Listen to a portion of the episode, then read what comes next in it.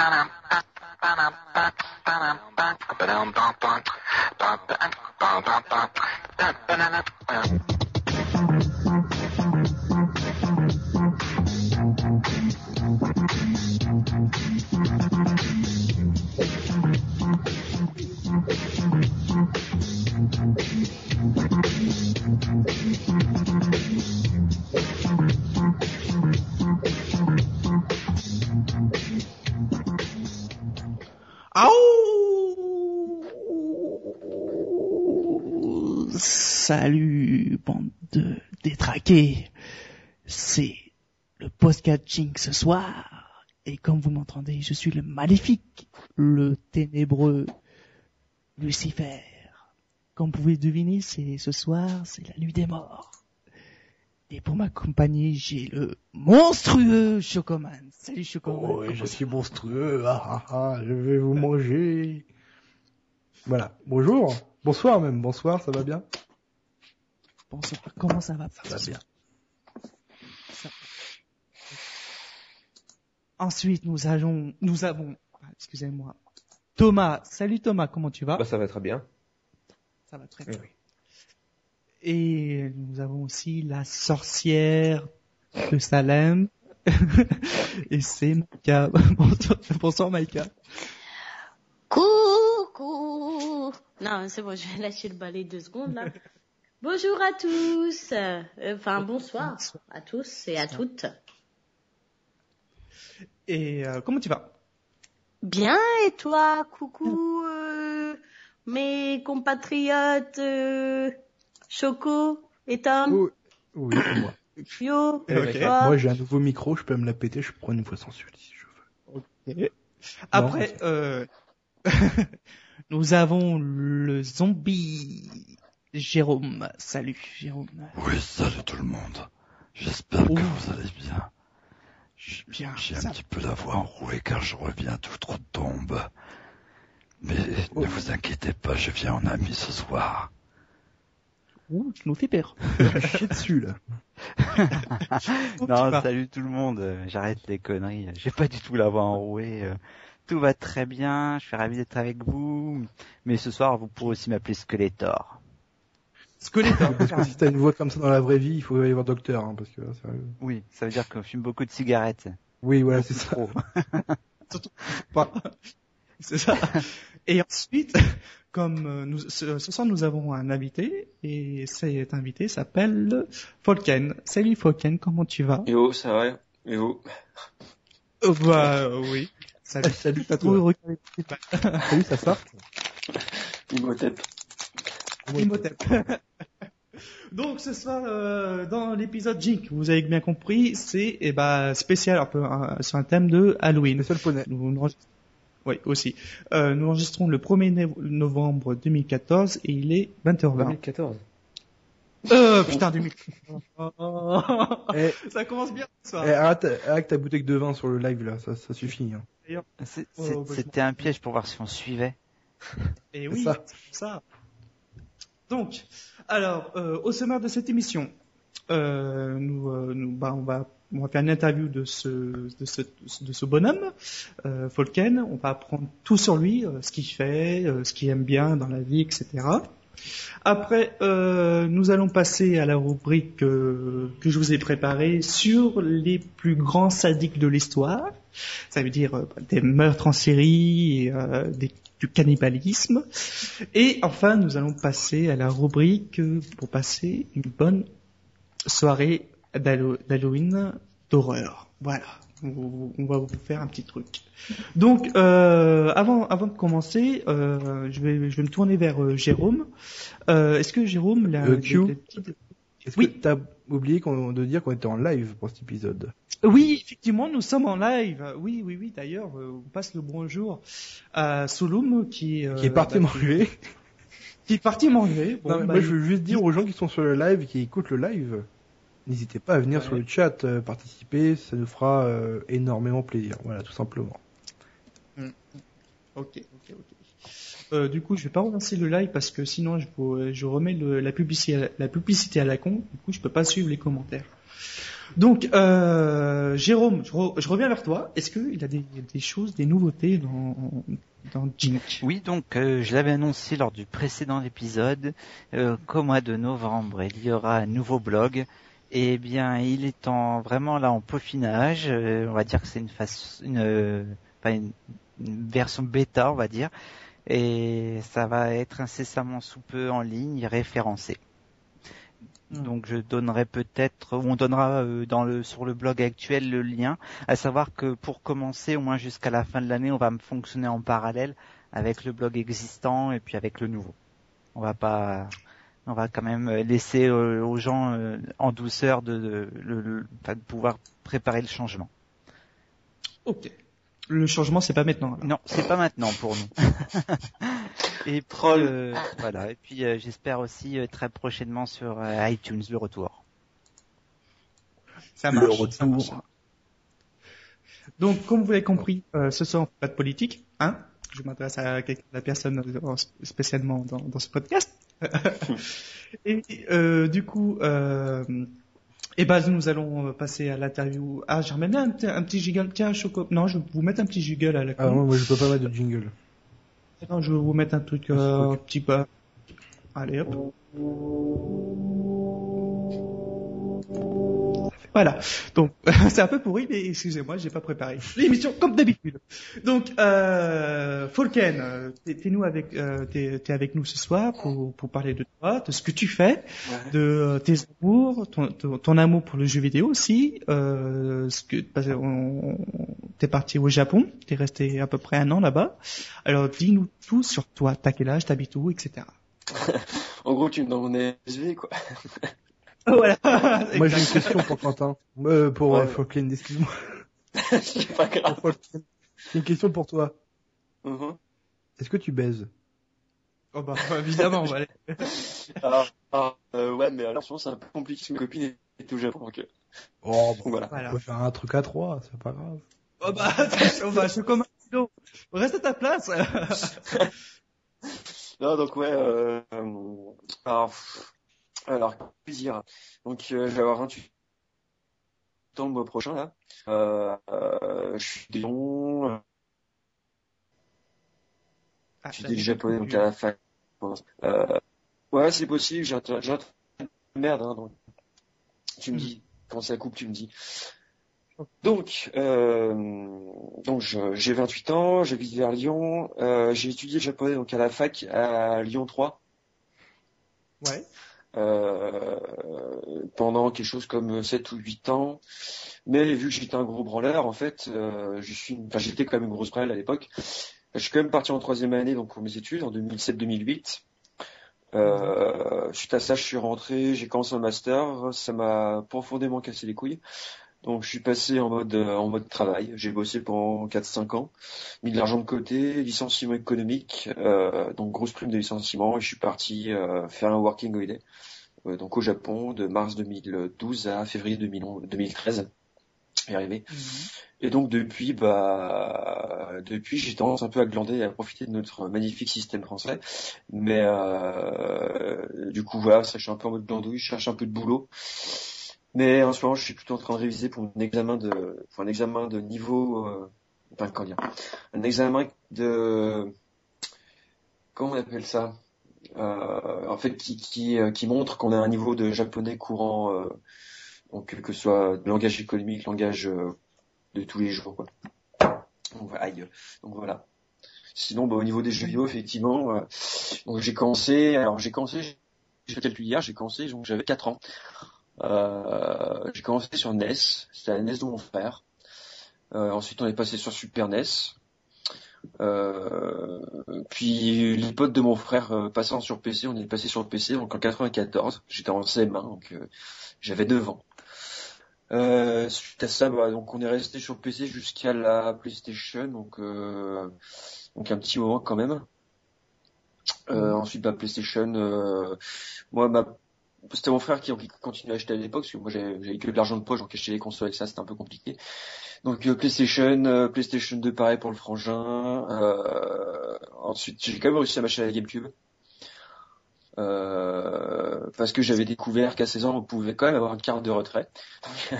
Donc, donc, je retirais de l'argent, j'allais m'acheter mes consoles, etc. Donc je me suis acheté, euh, ben, en gros j'ai eu toutes les, trois consoles de génération 128, donc euh, GameCube, PS2 et, euh, Xbox première génération. Ensuite, je me suis pris la Wii, que j'ai, enfin, je me suis pris la Wii de la date de, le jour de sortie en France. Je suis parti En Day One. en Day One, voilà. Je suis parti au Japon. Euh, entre temps, donc j'avais prêté ma Wii à un pote. Au Japon, vu que j'étais au Japon et que la PS3 coûtait beaucoup moins cher, j'ai pris la PS3. Et je suis rentré en France. La Wii, je l'ai rendue tout de suite parce que c'est une console de d'enfant, on va dire. Merde. Non, c'est une Ah, console d'enfant, pas, pas de pas de merde. La Xbox One, c'est une console de merde. C'est c'est pas. Ah, ça y est. Non, non, euh, puis voilà, et puis là, du coup, maintenant, je cumule mes jeux euh, de PS3, sauf les vraiment très mauvais, je les ai, en général, je les revends, mais euh, là, j'ai une petite collection d'une centaine de jeux sur disque, Ah. sur euh, PS3. Alors, comme vous comme vous pouvez entendre, c'est bah Falken, c'est un gros gamer et voilà. Et ce que j'aimerais revenir, c'est sur, sur ton passé quand tu es parti au Japon. Parce que comme euh, les auditeurs ne savent pas, euh, nous sommes rencontrés au Japon lors de mon voyage euh, l'année dernière, tout, tout ça avec un ami commun. Et euh, entre autres, on a failli le faire, mais ça s'est pas fait. mais euh, voilà, c'est, on a passé des bons moments ensemble et tout ça. Et en fait, la question que je te pose, Mhm. c'est pourquoi t'es parti là-bas pendant toute une année? Pour travailler, pour euh, pour prendre du beau Alors, temps ou- Alors, alors, alors, comment dire? Le bon temps, on va dire que je l'ai pris pendant mon séjour d'études, donc en 2007. Euh, ce coup-là, c'était vraiment pour le boulot, donc c'est pour ça que j'ai fait un, donc un working holiday. Alors pour info, pour ceux qui ne savent pas, un working holiday, c'est un, c'est un working, enfin c'est un visa qui te permet de partir en vacances au Japon, au Japon, en Australie ou, ou dans d'autres pays. Euh, techniquement, c'est pour des vacances, mais en fait, c'est vacances-travail, c'est-à-dire que ça t'autorise à travailler pendant un an. Euh, suite à ça, si tu te démerdes bien, et vu que je suis un gros clampin, je me suis planté, tu peux récupérer potentiellement un visa de travail dans certaines entreprises. Euh, En général, quand tu es français, tu t'emmerdes pas, tu fais, euh, tu fais preuve de français, c'est le plus simple. Euh, mais voilà, donc ouais, donc j'étais à la base, j'étais vraiment pas là-bas pour bosser, enfin pour pour faire le con, j'étais vraiment là-bas pour bosser. De toute façon, vu, le, niveau de vie sur Tokyo, enfin vu le prix de la vie sur Tokyo, tu peux pas te permettre de faire le con quand tu vas et que t'as pas de boulot euh, bien payé, disons. T'es quand même obligé de faire un minimum attention. Donc voilà. C'est vrai que la vie est extrêmement chère, Ouais. du moins pour les logements. Après tout ce qui est bouffe, on peut on peut s'en sortir. C'est vraiment pas cher. Disons que la bouffe, c'est pas ce qui est le plus cher. Ce qui, ce qui est vraiment cher, c'est les transports, transports en commun. Euh, et ouais, c'est, enfin, c'est principalement les transports en commun. Le téléphone aussi, ça coûte assez, enfin, ça coûte franchement la peau du cul.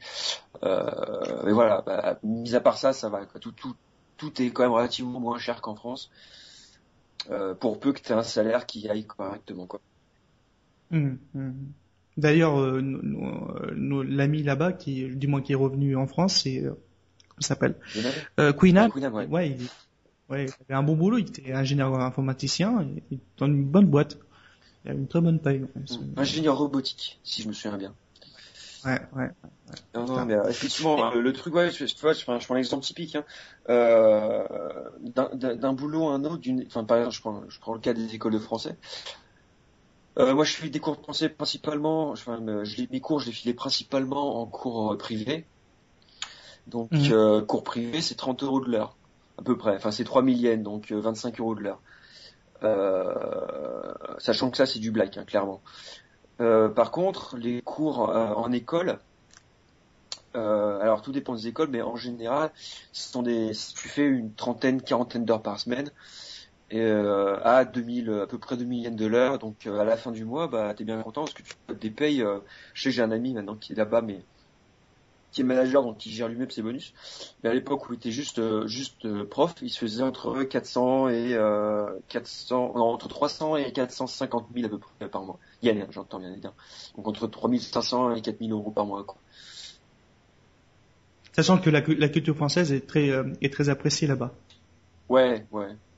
C'est pareil, ça dépend, je dirais que ça dépend un peu des quartiers des villes, mais ouais, en général, disons quoi, le, le- comment dire, l'image en général des blancs à, à Tokyo, enfin au Japon, l'image générale, c'est t'es t'es blanc, t'es américain.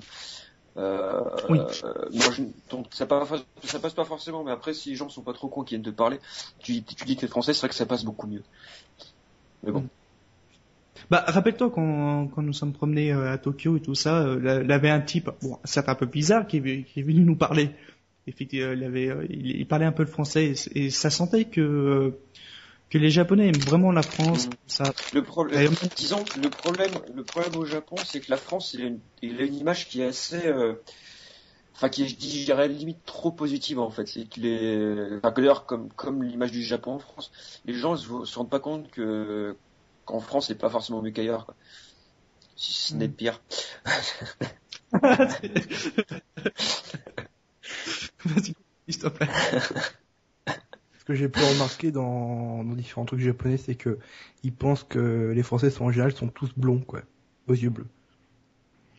Alors Oui, ça, cause- ça, c'est c'est pas du tout. Ça c'est plus, ça c'est plus européen, c'est pas vraiment français. Je pense que c'est plus, euh, pour eux le- le- l'occidental typique, c'est, euh, c'est, enfin c'est, c'est l'arien quoi.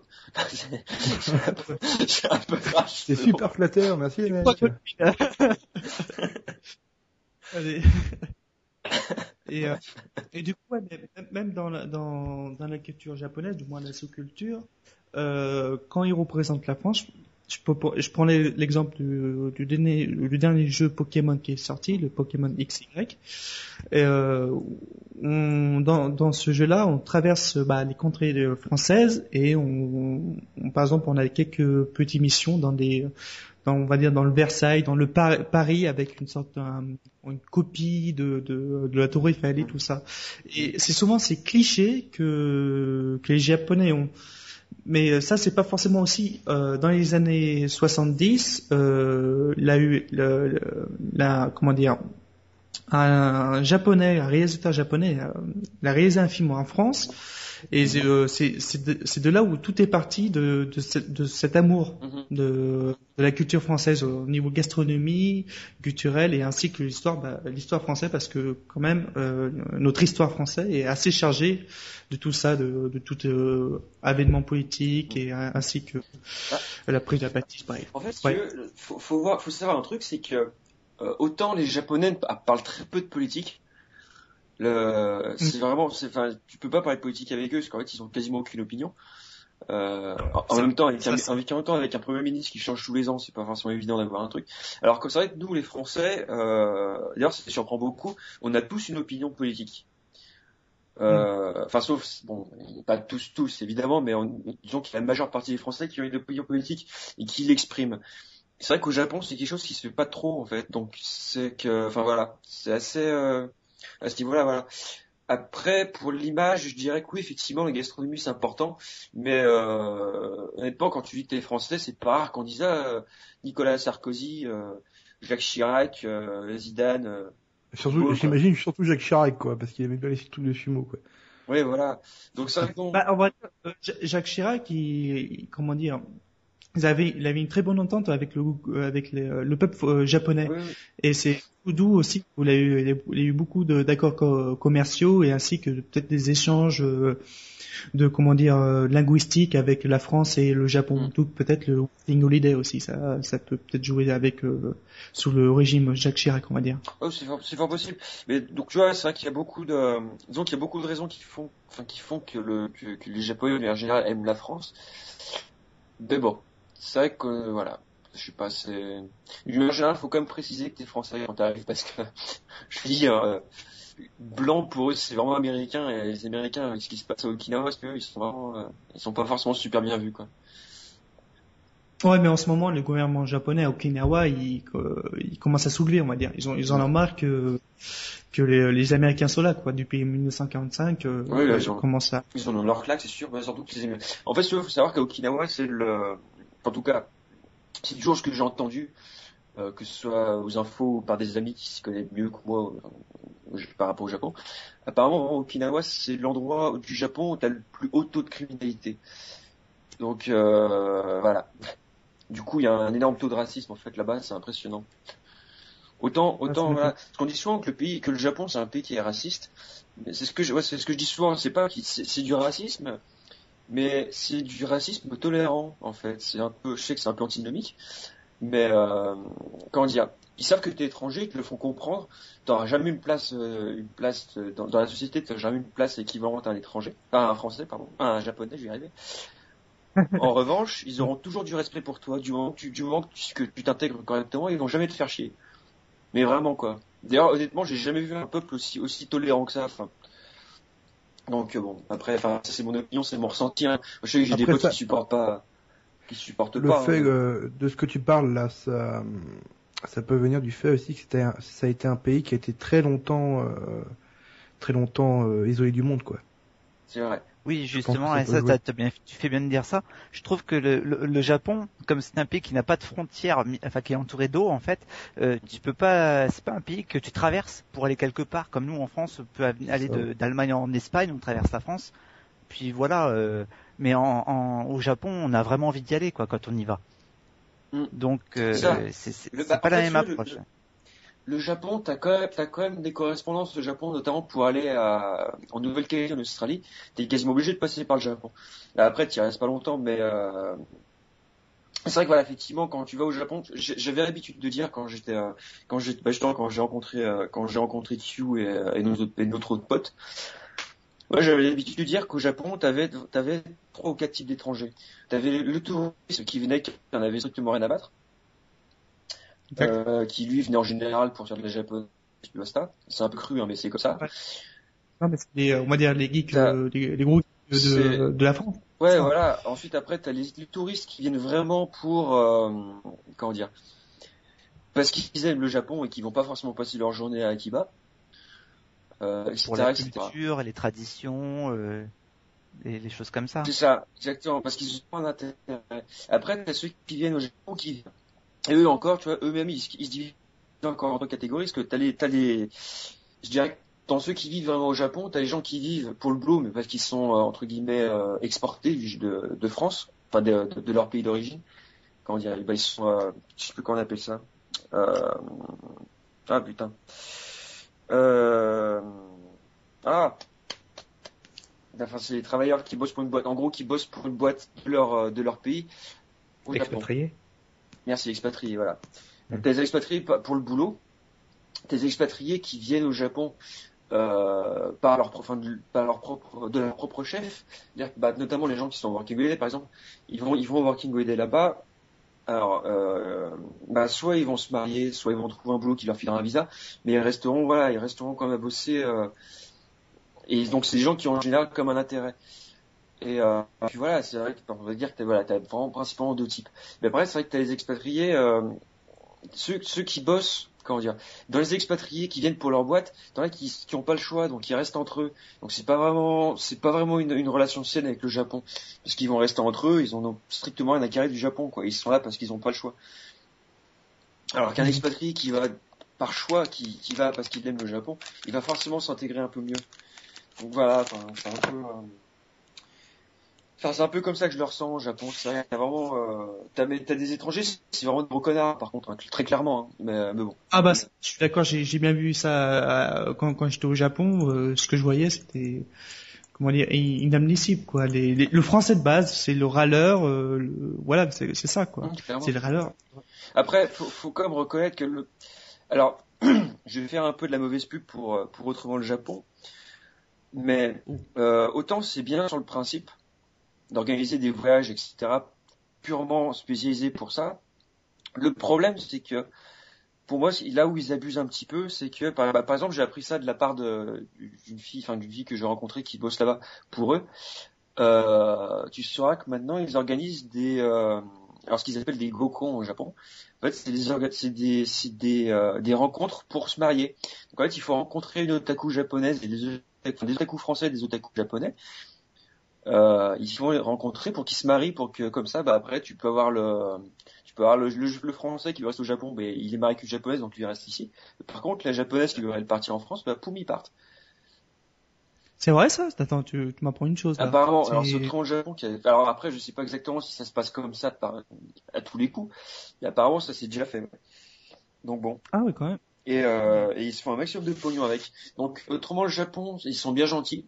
Mais personnellement, je trouve que c'est quand même des grosses raclures. Surtout qu'ils sont, surtout qu'ils sont un maximum de pognon, quoi. Là-dessus.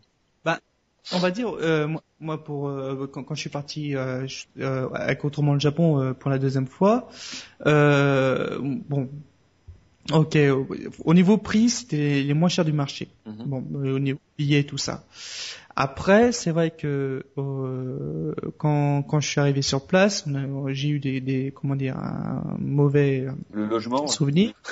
Le logement, exactement. Ça, c'était un putain. Si vous voyez, si vous, si vous voyez le premier logement qu'on a eu, c'était inadmissible. C'était, c'était crade. C'était, c'était, euh, c'était vraiment crade. La salle de, le- c'est- c'était pire. c'était La salle de bain, c'était, tu voyais des blattes, des, tu sais, des grosses blattes de japonaises et des, Ah, des, des de- blagues japonaises.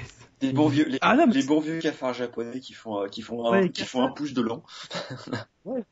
Tu vois ça dans, dans un truc comme ça, tu, tu lâches 2500 euros, 3000 euros, euh, c'est vrai que quand tu tapes 12 heures d'avion tu vois ça, putain. Attends, 3000 euros pour une Bon. chambre de merde? Bah 2000, ouais, j'avais payé à peu près, non, non, j'avais pas, euh, ouais, 2000 euros, on va dire, ouais, deux- 2000 euros. 2000 euros pour une chambre de merde? voilà, comme, comme tu dis. Mais, euh, ça, voilà, c'est le genre de truc qui me, qui m'a, qui m'a, qui déçu à- auprès de, ce site-là.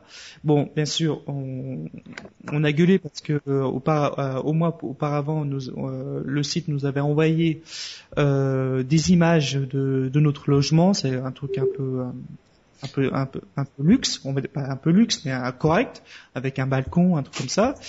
On se retrouve dans un truc de allez, de 10 mètres carrés pour une chambre et ainsi que deux trois appartements à côté c'est parce que euh, c'est un sorte comme toi Quentin que comme t'avais t'étais euh, t'étais dans, un- dans une petite mai- maisonnette quoi on va dire et après t'as une chambre pour un pour un locataire. Et là c'était c'était tout petit. Bon c'est euh, c'est système japonais c'est petit on sait tous. Mais euh, la qualité de la prestation m'a beaucoup déçu pour l'hébergement. Après, c'est juste ça, bien sûr, on s'est plaint euh, auprès de, de cette organisa- organisation. On nous a relogés quelque, quelque part dans à Otsuka. Mais euh, si on n'avait pas gueulé, parce que les gens, euh, les autres types, comment dire, les, euh, comme tu disais, euh, Falken, Mhm.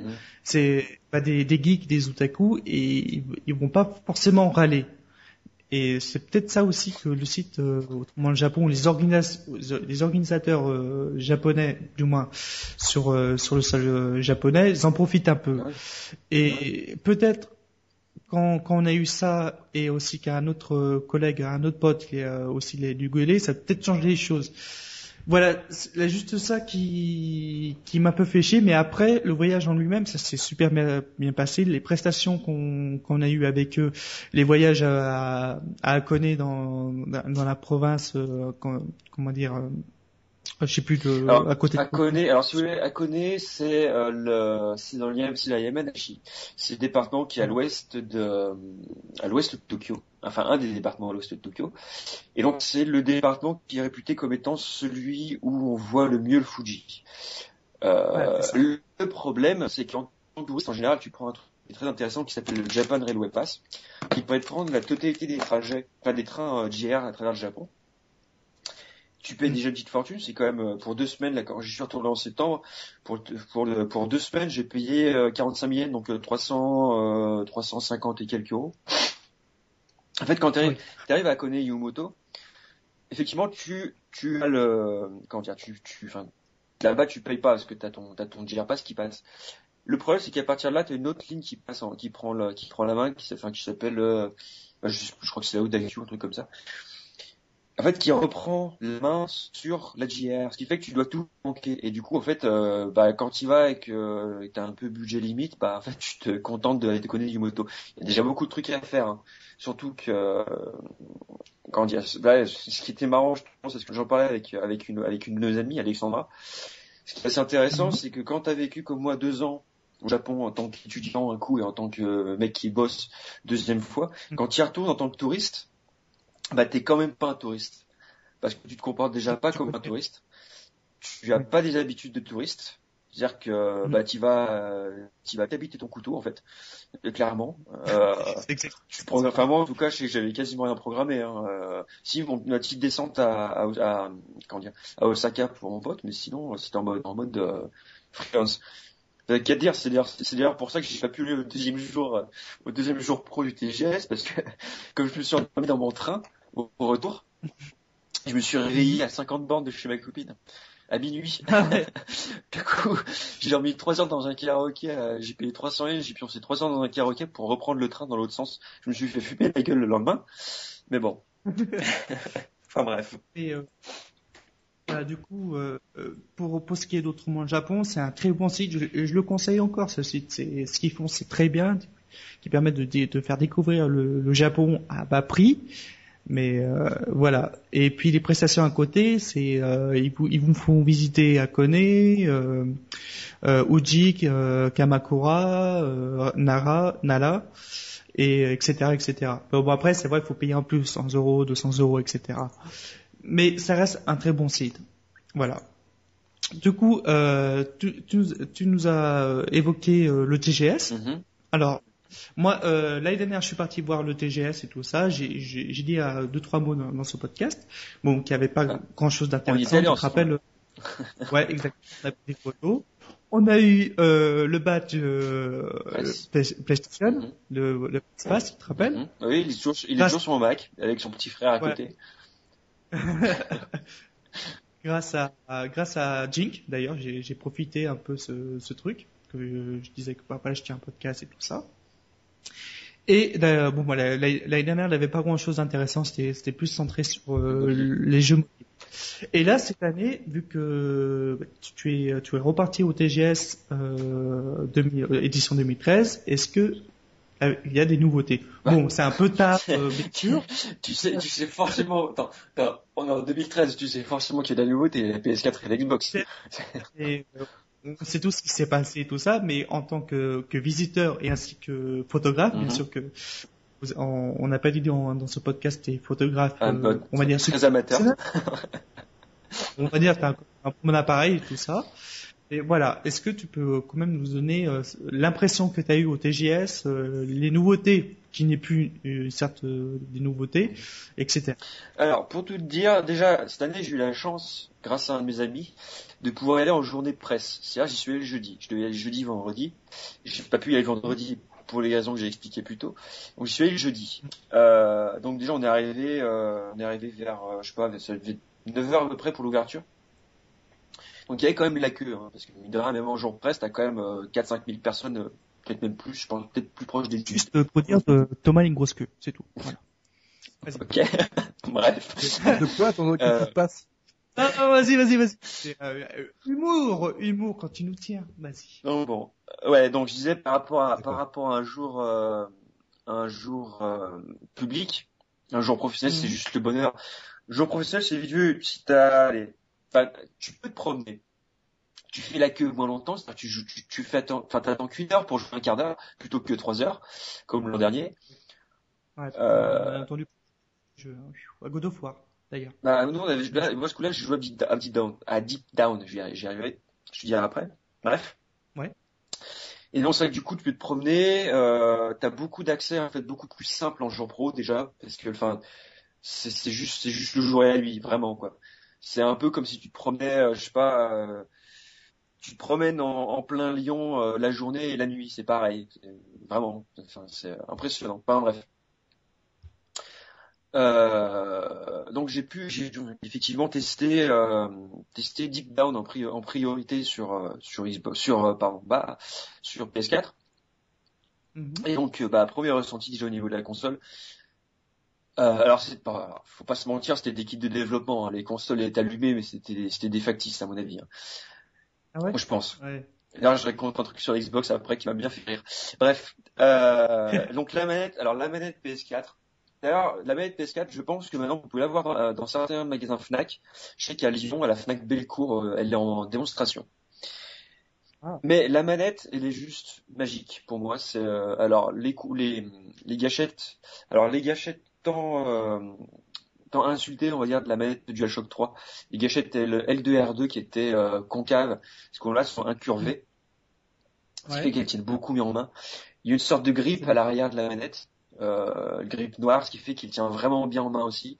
Euh, elle fait plus jouet maintenant, elle fait vraiment, euh, comment dire, elle, po- elle, elle fait son poids quand même, quoi. Elle est, elle est vraiment agréable en main. Les sticks sont, bah, alors, ont pas changé de place. C'est toujours comme la vieille DualShock, c'est au milieu de la manette. Euh, ils sont eux aussi, ils sont incurvés. Mhm. Euh, donc vraiment très bon ressenti. Ils sont, alors au milieu ils sont lisses, sur les bords de l'incurvation, on va dire que c'est un petit peu, ils sont pareil, ils sont un peu grippés.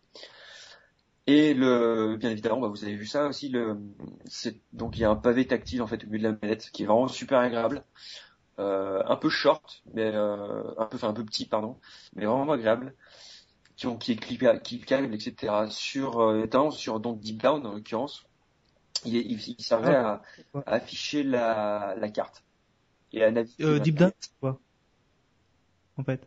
De quoi? Euh, Deep, Deep Down, c'est quoi? Alors Deep Down, c'était un jeu, enfin c'est un jeu de Capcom. Euh, c'est une sorte de Demon Soul, mais euh, pour pour noob, ce que j'ai vu pour l'instant en tout cas.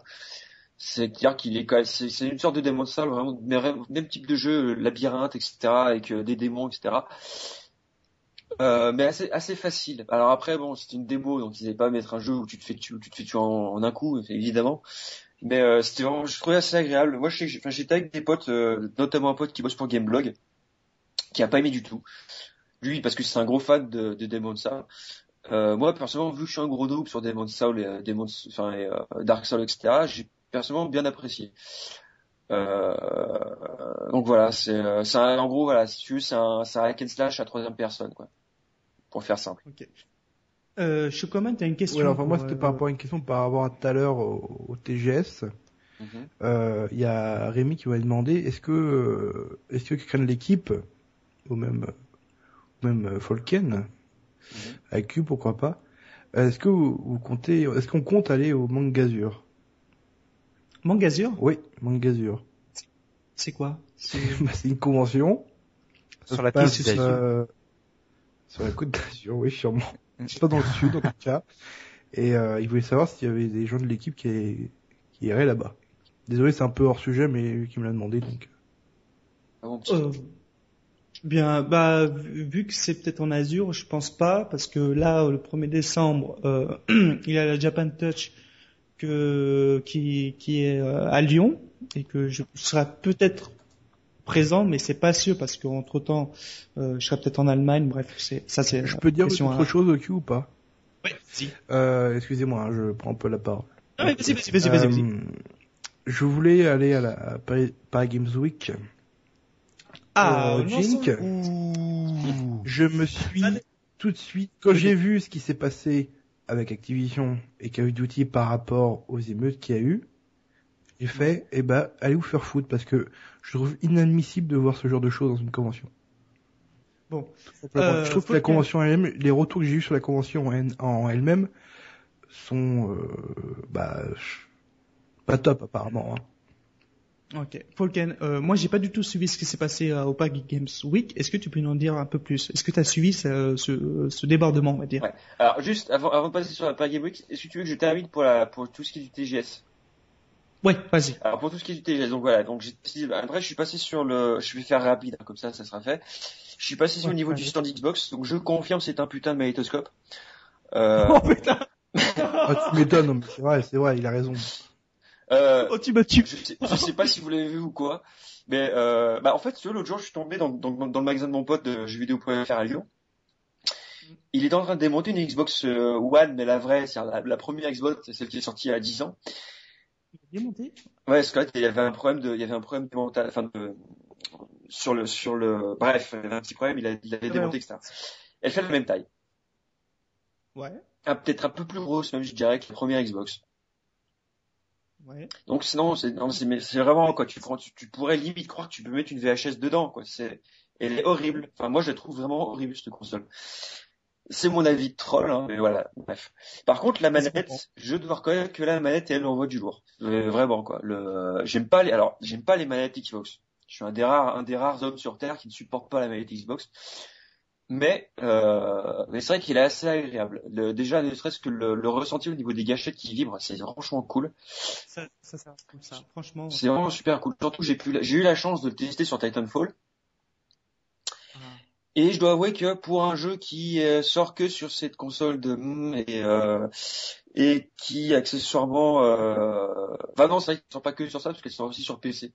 Donc tant qu'à faire, gens qui ont un vrai PC, achetez, enfin achetez pas l'Xbox, quoi, restez sur PC. Bref, euh, non, il est vraiment agréable à jouer, euh, très dynamique. Euh, tu sens que c'est des mecs qui ont créé la, série de Modern Warfare. Il est vraiment super agréable à jouer. Euh, bon, alors c'est une petite démo d'un quart d'heure, hein, classique. Euh, vraiment simple à prendre en main. Vraiment très cool. Et donc, tu disais tout à l'heure qui m'a fait très rire sur le stand de, de Microsoft, justement, c'est que j'attendais mon tour pour jouer à Titanfall. Et qu'un petit monsieur, un petit japonais, euh, je devais être un journaliste, qui a dû appuyer plusieurs fois sur le, sur le bouton Home de la manette de Xbox. Et il s'est retrouvé sur un magnifique écran Windows. je t'avoue que j'étais quand même bien mort de rire. j'étais dans la file d'attente, j'ai bien rigolé. Donc voilà. Enfin bon, ouais, donc euh, non. Après, je crache sur Xbox. Faut, enfin, non. Techniquement, c'est techniquement c'est la même que la PS4. Hein. Euh, vraiment quoi. Mis à part que bah, le problème c'est que vu qu'il y a la 3 ça fait retourner un pour les jeux, un pour le, un pour lancer euh, Skype pendant que tu joues, ouais super réussi, et euh, et un OS pour gérer le tout. Bah du coup ça fait que toute la RAM est bouffée par ça quoi. Donc euh, je comprends pas. Enfin, bref. Donc ça c'est pour le TG. Et ça ouais. une très bonne console Microsoft. Bon, bah, ce qui s'est passé auparavant au, à l'E3 avec euh, tout ce qu'ils avaient annoncé, bon, ils ont quand même une mauvaise communication de, sur ça. Mais l'Xbox, la Xbox One peut avoir un certain succès par rapport à la PS4. Non, c'est sûr. Parce que alors. Oui et non, j'ai envie de te dire oui et non. Honnêtement, je te dis, hein, je connais, je, je, connais une partie des, euh, pardon, je connais, euh, j'ai entendu en tout cas, j'ai lu, j'ai lu plusieurs trucs et entendu de la part de vendeurs le ratio si tu veux, des, des ventes, enfin des, des précommandes de Xbox One par rapport à PS4. Dans certains magasins, c'est 10 PS4 pour une Xbox One. Oui. Et au niveau du ratio international, apparemment le ratio moyen mondial, disons, c'est 4 PS4, 4 ou 5 PS4 pour une Xbox One. Le problème de l'Xbox One, c'est déjà ils ont, ils devraient peut-être changer, ils devraient peut-être penser à changer d'équipe de communicants euh, qu'ils ont imposé leur Kinect à la con, alors que je suis désolé, moi c'est on n'a pas on n'a pas tous envie d'avoir un putain de de de, de, de console là, de, de, de Kinect qui contrôle tout ce que tu fais, enfin qui Enfin, j'aime pas, j'aime pas ce principe. Euh, le Kinect, moi, enfin, je sais que personnellement, j'ai jamais aimé ça. Euh, donc voilà, il y a ça. Comment dire? T'as ça, t'as le, le, truc de Media Center. Je veux dire, c'est bien joli. Euh, aux, aux États-Unis, pardon, c'est une utilité parce qu'effectivement, ils n'ont pas de box comme chez nous. Mais en France, je vois pas l'utilité d'avoir un media center sur sa console, quoi. Parce qu'on a tous, enfin moi non, parce que on peut pas l'utiliser à la maison, mais les gens qui ont une Freebox, une Livebox ou etc. etc. C'est quoi l'intérêt d'avoir une Xbox One? Parce que je veux dire, c'est bien joli de vouloir lancer, mais euh, le d'ailleurs sur le talk de 01net, ça m'a fait rire parce que tu avais euh, Cardon, le, Philippe Cardon, le patron de Sony France, et donc le, le communicant de chez, euh, chez Microsoft qui était là, il discutait, qui fait ouais, euh, c'est trop bien, pendant que vous jouez, euh, vous pouvez discuter sur Skype temps que vous regardez la télé. Le mec il fait mais attendez, vous vous rendez compte de ce que vous dites? Vous, allez, vous, allez me dire qu'il y a un mec, je sais pas, il va jouer par exemple à Titanfall, en même temps qu'il regarde un foot, en même temps qu'il va, va commenter le match de foot avec son pote sur Skype, qui lui-même joue à Titanfall. Arrêtez, c'est pas possible, ça sert à rien. J'ai envie de dire, eh, j'ai envie de dire, pour ça, achetez un PC. Si vous voulez, si vous voulez faire ça, achetez un PC, ça sert à rien d'acheter une Xbox One. Mais clairement, clairement. Et puis c'est ce que je disais, Titanfall, c'est la, c'est la vraie exclusivité qui peut vendre la console. Oui, mais je veux prendre un peu, euh, je veux prendre un peu quand même la défense de cette euh, console-là, Xbox One. Euh, oui, non, mais je sais, même, même si elle est pas, voilà, elle a quand même beaucoup plus d'exclusivité sur cette console-là que sur la PS4. Ça, on est d'accord. Ça, on est tout à fait d'accord. Ça, je, ça, je, je peux pas. Surtout qu'en plus avec avec Drive Club qui était repoussé pour la PS4, on est d'accord à ce niveau-là, oui. Le problème, c'est que euh, la seule vraie exclusivité qui pourrait potentiellement être intéressante sur la Xbox One, c'est Titanfall, et il sort pas mm. avant mars. Oui. Donc euh, voilà, enfin il y a, y a, ça, et puis en plus, c'est, c'est, le genre, j'en parlais, enfin, je, je trollais sur les forums de Gamecult et, et, jeuxvideo.com. Je disais, le, le, problème, c'est que les mecs, ils sortent, ils sortent Titanfall en disant, ouais, c'est la grosse Xbox One, qui sort aussi sur Xbox 360 et sur PC. Ce qui fait que quelqu'un qui a 360, ah. il a aucun intérêt à acheter Xbox One pour y jouer. Et quelqu'un qui a un PC, il a aucun intérêt à, jouer, à acheter la Xbox One pour jouer parce qu'il l'aura de toute façon mis en définition sur, Xbox, sur, sur PC.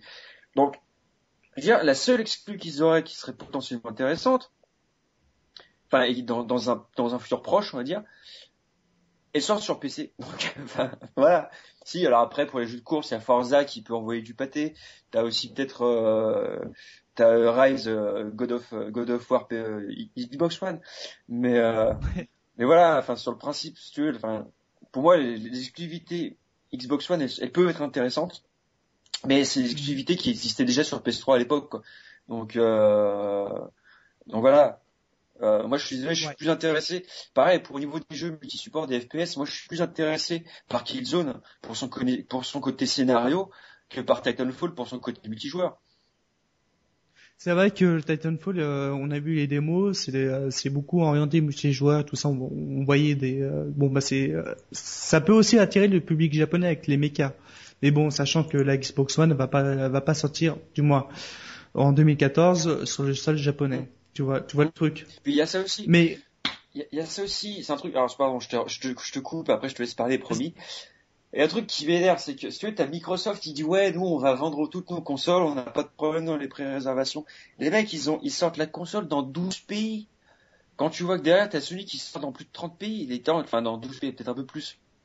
Et si tu veux, la Xbox One, ils expliquaient, en Europe, elle sort en Angleterre et en France. Ouais. Et les mecs, le jour, ils disaient, et si les mecs, veulent en acheter, bah, faut qu'ils viennent en France.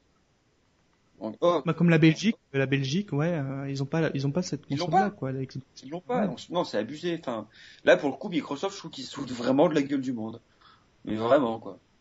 Voilà, je vous laisse faire De la gueule du monde depuis longtemps, j'ai envie de dire. Ah oui, complètement. Bah, non. Quand même, ce qu'ils ont fait avec la, la Xbox 360, c'est quand même ils ont fait une bonne chose en bradant leur prix. C'est comme Windows 8, quoi. Oui, aussi. Ouais, après, c'est Microsoft qu'on peut dire du bien ou du mal. Mais ce qu'ils ont fait avec la, la 360, c'est quand même un coup marketing en baissant leur prix, en baissant leur marge. C'est quand même intéressant. ouais. Non, je, je, non, désolé. Continue, je suis quand même trollé, mais non, mais c'est vrai. Oui, c'est vrai. Mais euh, avec la Xbox One, ils ont comment dire, ils se sont dit, bah, on va jouer dans la cour des grands, tu vois. Le problème, c'est qu'il faut savoir que tous les constructeurs, la troisième console, ils sont plantés. À chaque fois. La troisième, ah, tu peux me citer des exemples? Euh, Nintendo, alors Nintendo, NES, Super NES, super bien fonctionné. N64, ils sont mangés les dents. Euh, GameCube, oui, ils ont plus ou moins fonctionné correctement. Enfin oui, si oui, il a carrément fait un gros, un gros, un gros, un gros succès. La Wii U, ils sont en train de se manger. Dans toutes les trois consoles. Mais euh, euh, Sega, ils ont commencé à se planter avec, avec la Saturn, ils sont mangés les dents avec, avec, la Dreamcast. Et Sony, ils ont fait des grosses, grosses erreurs sur la PS3. Alors ils ont rattrapé le coup, puisque maintenant ils sont vendus à plus d'exemplaires que la Xbox, la Xbox 360. Et au bout de combien de temps Ils ont vraiment galéré pour y arriver. Et mmh. tous, hein. Quasiment tous se sont plantés sur la troisième console. Donc Microsoft, et en fait, si tu veux, moi c'est aussi ça que je comprends pas avec la Xbox One, c'est qu'ils ont fait les erreurs que, que Sony a fait avec la PS3 quand elle est sortie. Hmm. Donc je comprends. Oui, c'est vrai. Je comprends pas. À base, quand elle est sortie, elle valait 600 euros quand même. Vrai que elle, elle coûtait 600 euros et surtout la PS3 est super difficile à programmer. Et le problème, c'est que l'Xbox One elle-même, c'est cool, ils sont en DirectX, ok. Le problème, c'est qu'il y a trois OS à gérer. Mmh, mmh, ce qui la rend super compliqué à programmer. Donc ils sont complètement cons, sachant qu'en plus derrière ils ont rajouté sur, sur PS4, t'as un type de RAM, sur, sur Xbox One t'en as deux types. Ça fait que t'as deux types de RAM à gérer dans, la programmation de ton jeu a priori. Donc c'est pareil, enfin, ils ont fait toutes les erreurs que Sony ont fait avec la PS3. Donc je sais pas, je, pas bon. Euh, donc euh, nous avons une question de Jérôme de Paris et ainsi qu'après Jérôme, euh, maintenant Thomas, non c'est bon. Euh, Vas-y euh, Jérôme, euh, pose ta question? Non non, c'était surtout en fait, euh, c'est pas fait finalement une question, c'était plutôt par rapport à ce qu'on vient de, de, de dire que est-ce mmh. qu'aujourd'hui là, au moment du lancement, réfléchissez bien, je parle à tout le monde, hein, les, nos auditeurs et à nous, est-ce qu'on a vraiment besoin d'acheter la console dès sa sortie? Je ne crois pas. Il y a encore d'excellents jeux qui sont sortis tout récemment et qui sortent pour la fin de l'année, que je suis sûr que la plupart d'entre ceux qui nous écoutent n'ont pas terminé ou n'ont pas acheté. Et pour pouvoir faire le bon choix, je pense qu'il faut attendre un petit peu, je dirais presque un an, pour pouvoir euh, bien déterminer quels sont les meilleurs exclus. Parce qu'évidemment, je pense pas que tout le monde ait, la possibilité d'acheter les deux consoles et de, de justement attendre un peu de recul, avoir un peu de recul pour euh, savoir comment ça fonctionne euh, et puis bah, de terminer les jeux sur les consoles actuelles euh, que, que les gens ont. Et puis une autre chose euh, que je voulais dire, mais bon, c'est un petit peu pour blaguer. euh, avec la Xbox One, je pense qu'il y aura moyen que je puisse voir chez vous avec euh, avec le blog, avec le nouveau blog. Euh, c'est une très bonne analyse, Jérôme. Euh, je prends l'exemple. euh, ce matin, je suis allé à Carrefour. Bref, on peut tout le dire sur Carrefour. J'ai vu le jeu euh, Battlefield 4 qui est sorti. J'ai regardé 54 euros. J'ai fait, ouf, non, ouais, j'attendrai pour la PS4 la- quand je l'achèterai. Et la question, par exemple, toi, je sais que euh, euh, t'a acheté euh, la PS4 en préco. Est-ce que c'était euh, est-ce que tu t'es posé la- cette question-là euh, Je pourrais peut-être l'acheter plus tard, au lieu d'avoir un Day One. Alors, justement, à ce niveau-là, moi j'ai réfléchi vite fait. Là, je me suis dit, quitte à payer les jeux plein pot, parce que de toute façon, moi j'achète mes jeux neufs. Donc voilà, quitte à acheter mes jeux de plein pot, je préfère les prendre sur la PS4. Puisque de toute façon, je sais Oui. que je vais me prendre la PS4. Après, effectivement, le truc, c'est que, comment dire, euh, moi je sais que ça fait longtemps que je suis sur PS, enfin ça fait maintenant, ça va faire, euh, sept- je sais pas, enfin depuis 2007 que je suis sur PS3. Euh, tous les jeux que je voulais sur PS3, ils sont déjà sortis. Donc, Mm. Osef. GTA 5, j'aime pas, j'aime pas les, j'aime pas les jeux comme, enfin, j'aime pas, j'aime pas GTA. Donc, du coup, je me fais pas le 5, automatiquement. Mais il est très bien. Oui, Euh, je, je, je sais, je- je- j'entends que du bien, mais c'est vrai que moi, j'aime pas cette série, donc, du coup, j'ai aucun intérêt à, à- à garder la PS3 pour ça. Beyond, euh, je peux attendre sur d'occasion, ça, je m'en fous. Donc voilà, euh, honnêtement, donc maintenant, moi, les jeux que j'attends vraiment maintenant, ce sera uniquement sur PS, sur euh, PS4. Donc, enfin, uniquement. Mm. Ils seront soit multi-support PS3, PS4, soit que sur PS4. Donc, limite aux F, quoi. Sachant qu'en plus, comme je suis déjà PSN+, euh, j'aurai déjà des avantages avec la console en arrivant.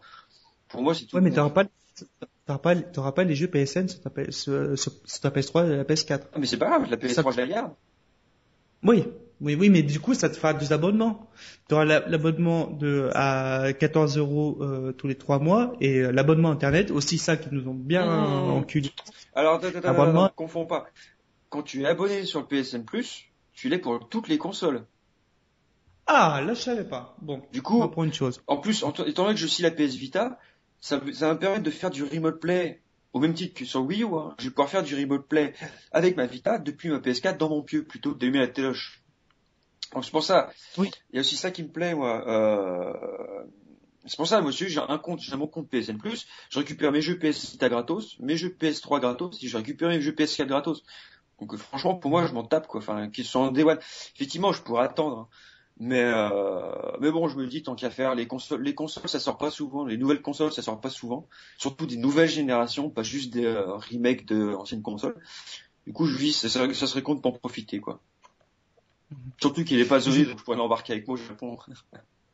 Aussi, c'est pas mal aussi. J'ai bah, j'ai- ma PS Vita, je l'ai acheté au Japon et elle me, sert très bien. Voilà. Euh, juste préciser une chose euh, à nos éditeurs. Bien sûr, on, on vous fait un truc d'Halloween, mais bon, ça s'est débordé un peu sur le sujet c'est euh, des ce soir. mais euh, en fait, j'ai reçu un tweet de, de ma sœur. Elle dit, mais oh, vous parlez pas d'Halloween ce soir, de, de trucs d'horreur et tout ça? Je dis, oui, après, euh, après ce, cet de segment- qui? De ma sœur. Ah d'accord. sœur. ok, euh, voilà. C'est pour ça, euh, Marina, oui, je t'écoute. euh, on, on vous fait, un- on te fait un truc après. Hein On fait un truc. Euh, Non, non, non, je peux pas dire ça. Oh, Ah bon, attends. d'accord. S'il vous plaît. que je veux dire, moi, je, voulais dire bonsoir, Steph Core. Tu es le, pro- Ah, il est là. tu, tu es le Ah, super. premier ce soir. On va te chouchouter. Est-ce qu'on peut faire une petite mise à jour sur, la, sur le chat? Il y a un peu de monde ou pas? Non. Euh, Des questions Non. En tout cas. Il y a une petite anecdote euh, de, de Steph Core qui dit que lui, il était euh, euh, partant pour pour Sony en fait, mais que finalement, après réflexion, il n'achètera pas les consoles next gen, là donc la PS4 et Xbox One. Il va plutôt s'orienter vers un PC pour acheter les jeux sur sur Steam, très certainement. Ah, ça aussi. Aussi. Qui, ce qui, pour, euh, pour lui, visiblement, fera un bon nombre d'économies. Mais pour Oui, beaucoup de gens. je- Bah, pour beaucoup de gens, tu vois, moi, par exemple, j'hésite à acheter la PS4 euh, ou une Steambox, tu vois, ou à ou renouveler un PC. C'est euh, en ce moment, je suis un gros dilemme. Est-ce que je prends la PS4, sachant que la PS4 ils vont sortir le Metal Gear 5, mais bon, c'est en- dans deux, dans 5 ans, T'as- 2 3 T'as le temps. Non, c'est non, c'est un très bon jeu. À Kojima, je l'aime ce type. Mais euh, Ah, voilà, un- non, non, Kojima, c'est un très bon réalisateur de, de, de jeux vidéo, de, produc euh, de producteur. Bref, mais euh, voilà, je, je me suis, je me suis dit, écoute, je préfère mieux évoluer dans mon PC ou peut-être acheter une, une Steambox pour les jeux Steam. Et la PS4, j'attendrai de l'acheter quand elle, quand elle va brader son, le prix à 300 euros, on va dire. Parce qu'en ce moment, elle est à 400, avec le prix de base, et à 500 euros pour le pack, euh, un jeu, plus de manettes, plus une Moi, caméra. je la prends à 500 perso. Voilà, aussi. Mais, euh, alors, vrai que- En fait, tu vois, ce que, ce que je pense au niveau des consoles de, de nouvelle génération, dans la mesure où toutes les exclusivités, enfin, les exclusivités sont quand même bof bof, faut quand même le reconnaître. hein. c'est vrai. Euh, quelqu'un qui s'en fout, moi je suis parce que j'aime j'aime la série Killzone, donc j'ai envie de me le faire le, le Shadowfall. Mais pour quelqu'un qui s'en tape et qui a envie de jouer à des jeux qui sortent sur PC, ça sert à rien d'acheter une console. Mhm, mhm, Surtout mhm. que maintenant tu peux jouer. En plus, les manettes DualShock 4 seront compatibles nativement sur PC et sur PS3. Donc, donc à la limite, tu t'en fous, tu t'achètes une manette PS4 et tu joues sur ton PC, ça sera la même, ça sera la même sensation. Enfin, sauf pour, en sauf tout pour cas- Battlefield, parce que Battlefield, qui joue Kevin souris quand même. Voilà. Mais, euh, mais bon, Mais je sais que Killzone, euh, Killzone, j'adore cette série. euh, je, j'ai- je me suis fait le premier euh, dès la sortie de PS2. Je viendrai chez toi, euh, Falken, pour jouer à Killzone euh, le dernier. Aucun problème. De toute façon, il faudra que tu passes le, bah, moi, pas le week-end du 30, 30, euh, 30 novembre, 1er décembre, parce que j'ai- je vais finir, enfin, j'ai mon examen de japonais le premier. Eh les mecs, vous êtes, après, vous êtes pas au de courant que c'est un podcast, on n'est pas là pour... Hein.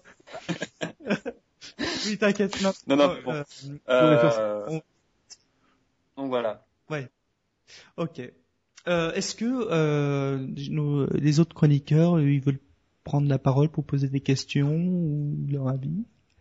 Non. Non, mais moi je voulais juste te dire que je voulais pas aller à la Paris Games Week uni- Ah oui, on va. uniquement, uniquement pas, pas, pas, pas par rapport à ce qui s'est passé. Ça c'est, c'est vrai que c'est dommage, mais euh, c'est, c'est, c'est, ça dérape souvent dans ces cas. Oui. On, Jérôme. Il, il- on a perdu Jérôme. J'ai, oui, ça- j'en m'a- j'ai été censuré. J'ai été censuré par la NSA ou par euh, Par qui- par quelqu'un. Donc Ok. euh, je disais que c'était pas par rapport au donc que j'ai que je voulais pas aller à la Paris Games Week.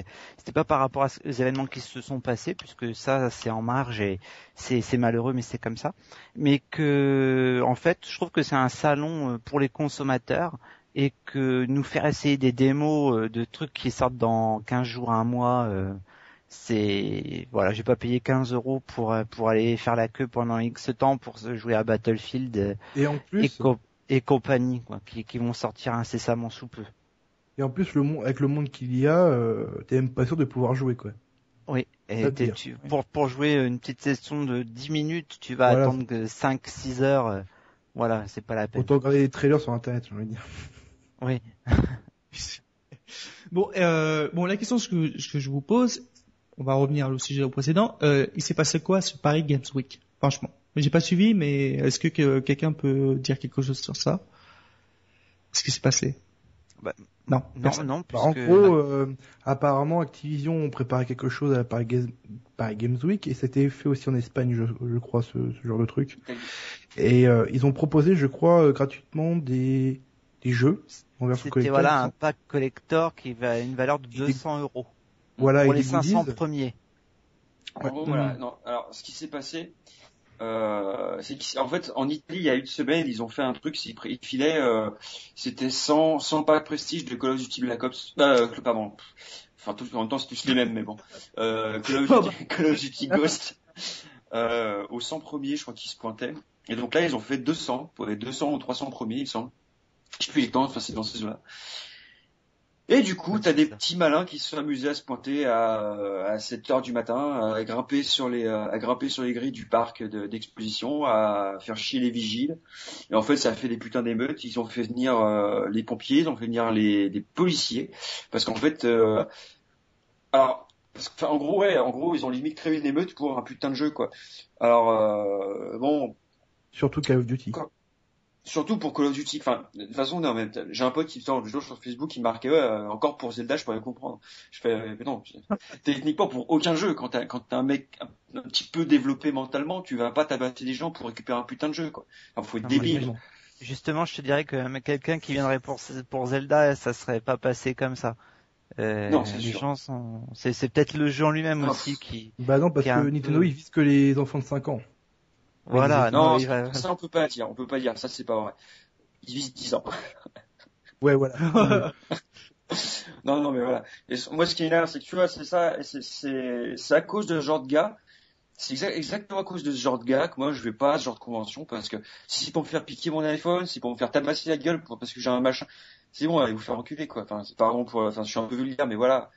Euh, après, moi, ce qui me dégoûte aussi, c'est la réaction des journalistes. Les mecs, ils disent c'est de la faute de Activision. Alors, je veux bien qu'Activision ait mal géré leur truc. Ok.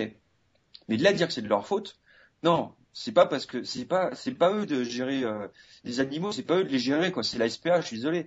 Les mecs ils, se com- se comportent comme des putains d'animaux. Les mecs faut les piquer. Il y a, il y a- enfin. Alors pardon, je suis un peu trash, faut peut-être pas pousser, mais Ouais, tu te trash là quand même. non mais voilà, les mecs, je suis désolé. euh, ils- les mecs, ils- enfin Activision, ils ont la gentillesse de filer de filer des jeux. On leur fout encore sur le dos. Alors ok, ils ont un, petit peu mieux organisé le truc, ils auraient filé des tickets pour, bah sais, voilà, enfin ok. Mais de là, tout leur mettre sur le dos, non, faut pas pousser quoi. Les mecs, euh, c'est avant tout la faute des mecs qui sont venus à foutre le bordel. euh, voilà, je suis désolé. Et c'est le genre de même, c'est le même genre de mec que tu voyais au Trocadéro euh, la dernière fois. hein. Donc euh, il y a un moment, faut... PSG là. voilà. Ouais. Ouais, quand tu, ouais, c'était pas des supporters, enfin forcément du PSG qui étaient venus foutre le bordel, mais ils se joignent dans le, dans le groupe et bah, on va montrer du doigt forcément la Activision. C'est ça. Alors que c'est pas de la faute d'Activision. Les mecs, s'ils savent pas se gérer eux-mêmes, c'est de leur faute, quoi. Mais en même temps, Ac- Activision, ils ont dû, ils ont dû mettre euh, le système, par exemple, euh, de concours ben, euh, sur leur stand en disant, bah voilà, on, on a 500 jeux, à, à vous faire gagner, euh, vous tirez un lot et puis si vous l'avez, vous l'avez pas. Pas ce genre, de, bah les 500 premiers qui sont, qui y sont, et bah, et bah c- voilà, ça, ça fait une, un bordel pas possible, une, une émeute. C'est vrai que sur ce coup-là, Activision, ils ont pas géré Pour quand ça, on même. est d'accord. Ça, c'est sûr qu'ils auraient pu mieux gérer. C'est ce que je disais, c'est qu'ils auraient pu mieux gérer.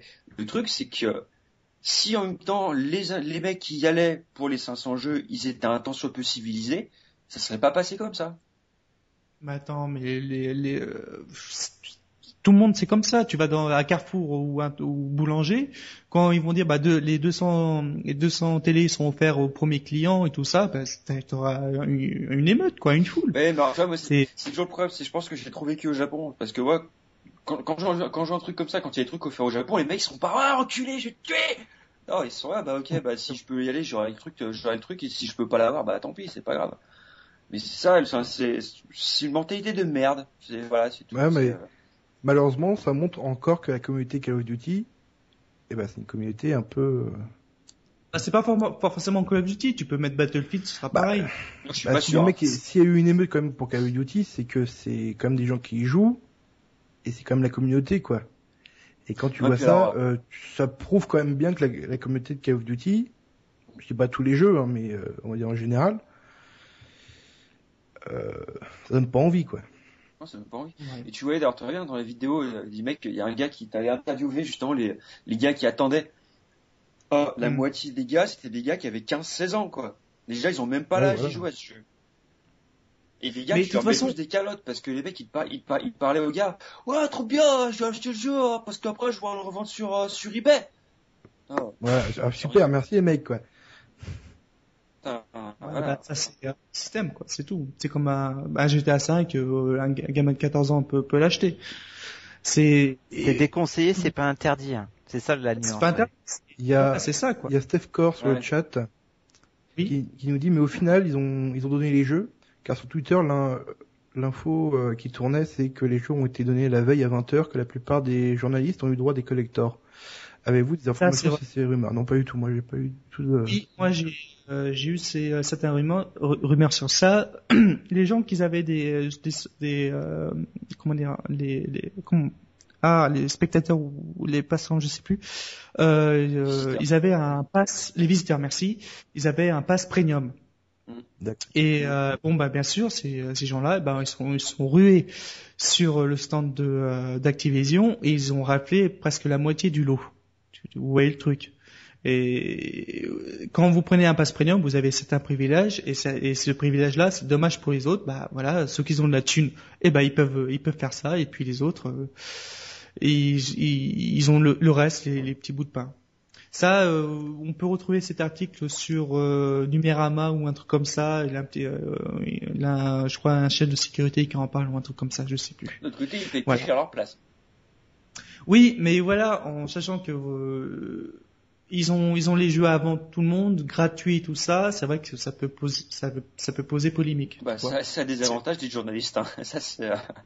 Dis-toi, dis-toi bien, quand j'étais au TGS, ce coup-là, je suis allé sur le site de, je suis allé sur, le- ils avaient un, c'est, comment ils s'appellent, AMD. Ils avaient un petit stand. Les mecs, pour l'échange, euh, pour euh, l'échange, enfin, tu mettais un Twitter, euh, hashtag, euh, hashtag AMD TGS, ils te filaient un processeur. J'ai récupéré un processeur, je suis allé le revendre une heure après, j'ai récupéré euh, 90 euros, quoi. oh, putain. Ok. Donc bon, tu vois, enfin, c'est des trucs comme ça. C'est, ouais, est-ce que ces mecs, c'est des pros, donc automatiquement, ils ont plus d'avantages, c'est logique. Hein. Non, bref. Ok. Est-ce que vous avez d'autres questions, euh, euh, les, l'autre, euh, les, les autres chroniqueurs, euh, Maïka Moi, j'ai pas de questions. Non, pas de question non plus. Ça serait bien de passer au sujet suivant. Oui. J'ai juste une question vite fait, c'est quoi que tu vois comme rouge? Ah, euh, euh, c'est un petit la lavandière et c'est un luberon. D'accord, ok. Bonjour, bienvenue sur Radio Beaujolais. Poulet, et puis il est très bon. Toutes les meilleures sorties de Beaujolais. Bah, je vois, t'en as déjà Ah, bu la moitié. Euh, ouais, je crois, je crois, que je vais m'arrêter un peu. Ah, tu vas être après, Kilo. Alcoolisme. bon, allez, on va passer au sujet suivant, du moins la, la rubrique que je, veux- que je vous ai En tout préparée cas, pour ce merci soir. euh, Folken pour tout ça. Merci Pas de beaucoup. C'est moi, merci de m'avoir invité. Bon, donc euh, je vais lancer le petit jingle qui va bien. Hop là, on, on se revoit tout de suite. Et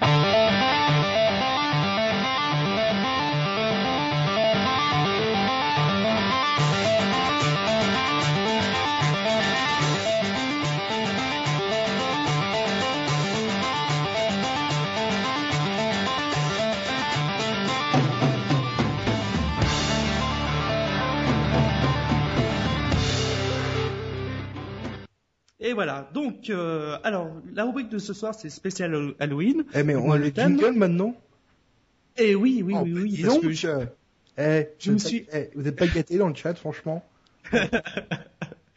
et on va dire, j'ai euh, j'ai vite fouillé dans ma petite playlist pour trouver un petit jingle. Oh, Donc, euh, alors ce soir, je vous ai, pré- euh, je vous ai préparé un petit truc, c'est les plus grands sadiques de l'histoire de l'humanité. Donc, alors, je vais pas vous parler euh, de tout ce qui est les, euh, comment dire, les dictateurs euh, ou et tout ce qui est euh, Mao Tse-tung, Adolf Hitler, etc. Ben, Ils ont fait des tonnes de morts, certes, mais je vais vous parler plus de des, bah, les, euh, les anonymes, du moins, euh, qu'on le, qu'on le qu'on n'a forcément pas connu. C'est pas Et je veux- Oui, on les a pas connus. De moi, oui, pff, alors, putain, oui, j'ai du mal ce soir. Du coup, je vais vous poser une question. Est-ce que vous connaissez un célèbre euh, tueur en série euh, dans notre histoire? Moi, j'en connais un. Il y a. Jack l'Éventreur. Et oui, effectivement, là, le Jacques de l'éventreur que je vais vous vous faire vous lire. Moi aussi, j'en connais. un. D'abord, je vais vous faire je vous fais une petite introdu- introduction. Aïe. Alors, Tu donnes, tu Allez. demandes pas aux autres. de quoi non. Si on Oui, veut bah, se si, oui, toi- merci. Déjà, ouais, c'est- Est-ce que t'en connais un, Chocoman, euh, d'un tueur en Moi, j'en connais un, il s'appelle Steph Core. Ah oui.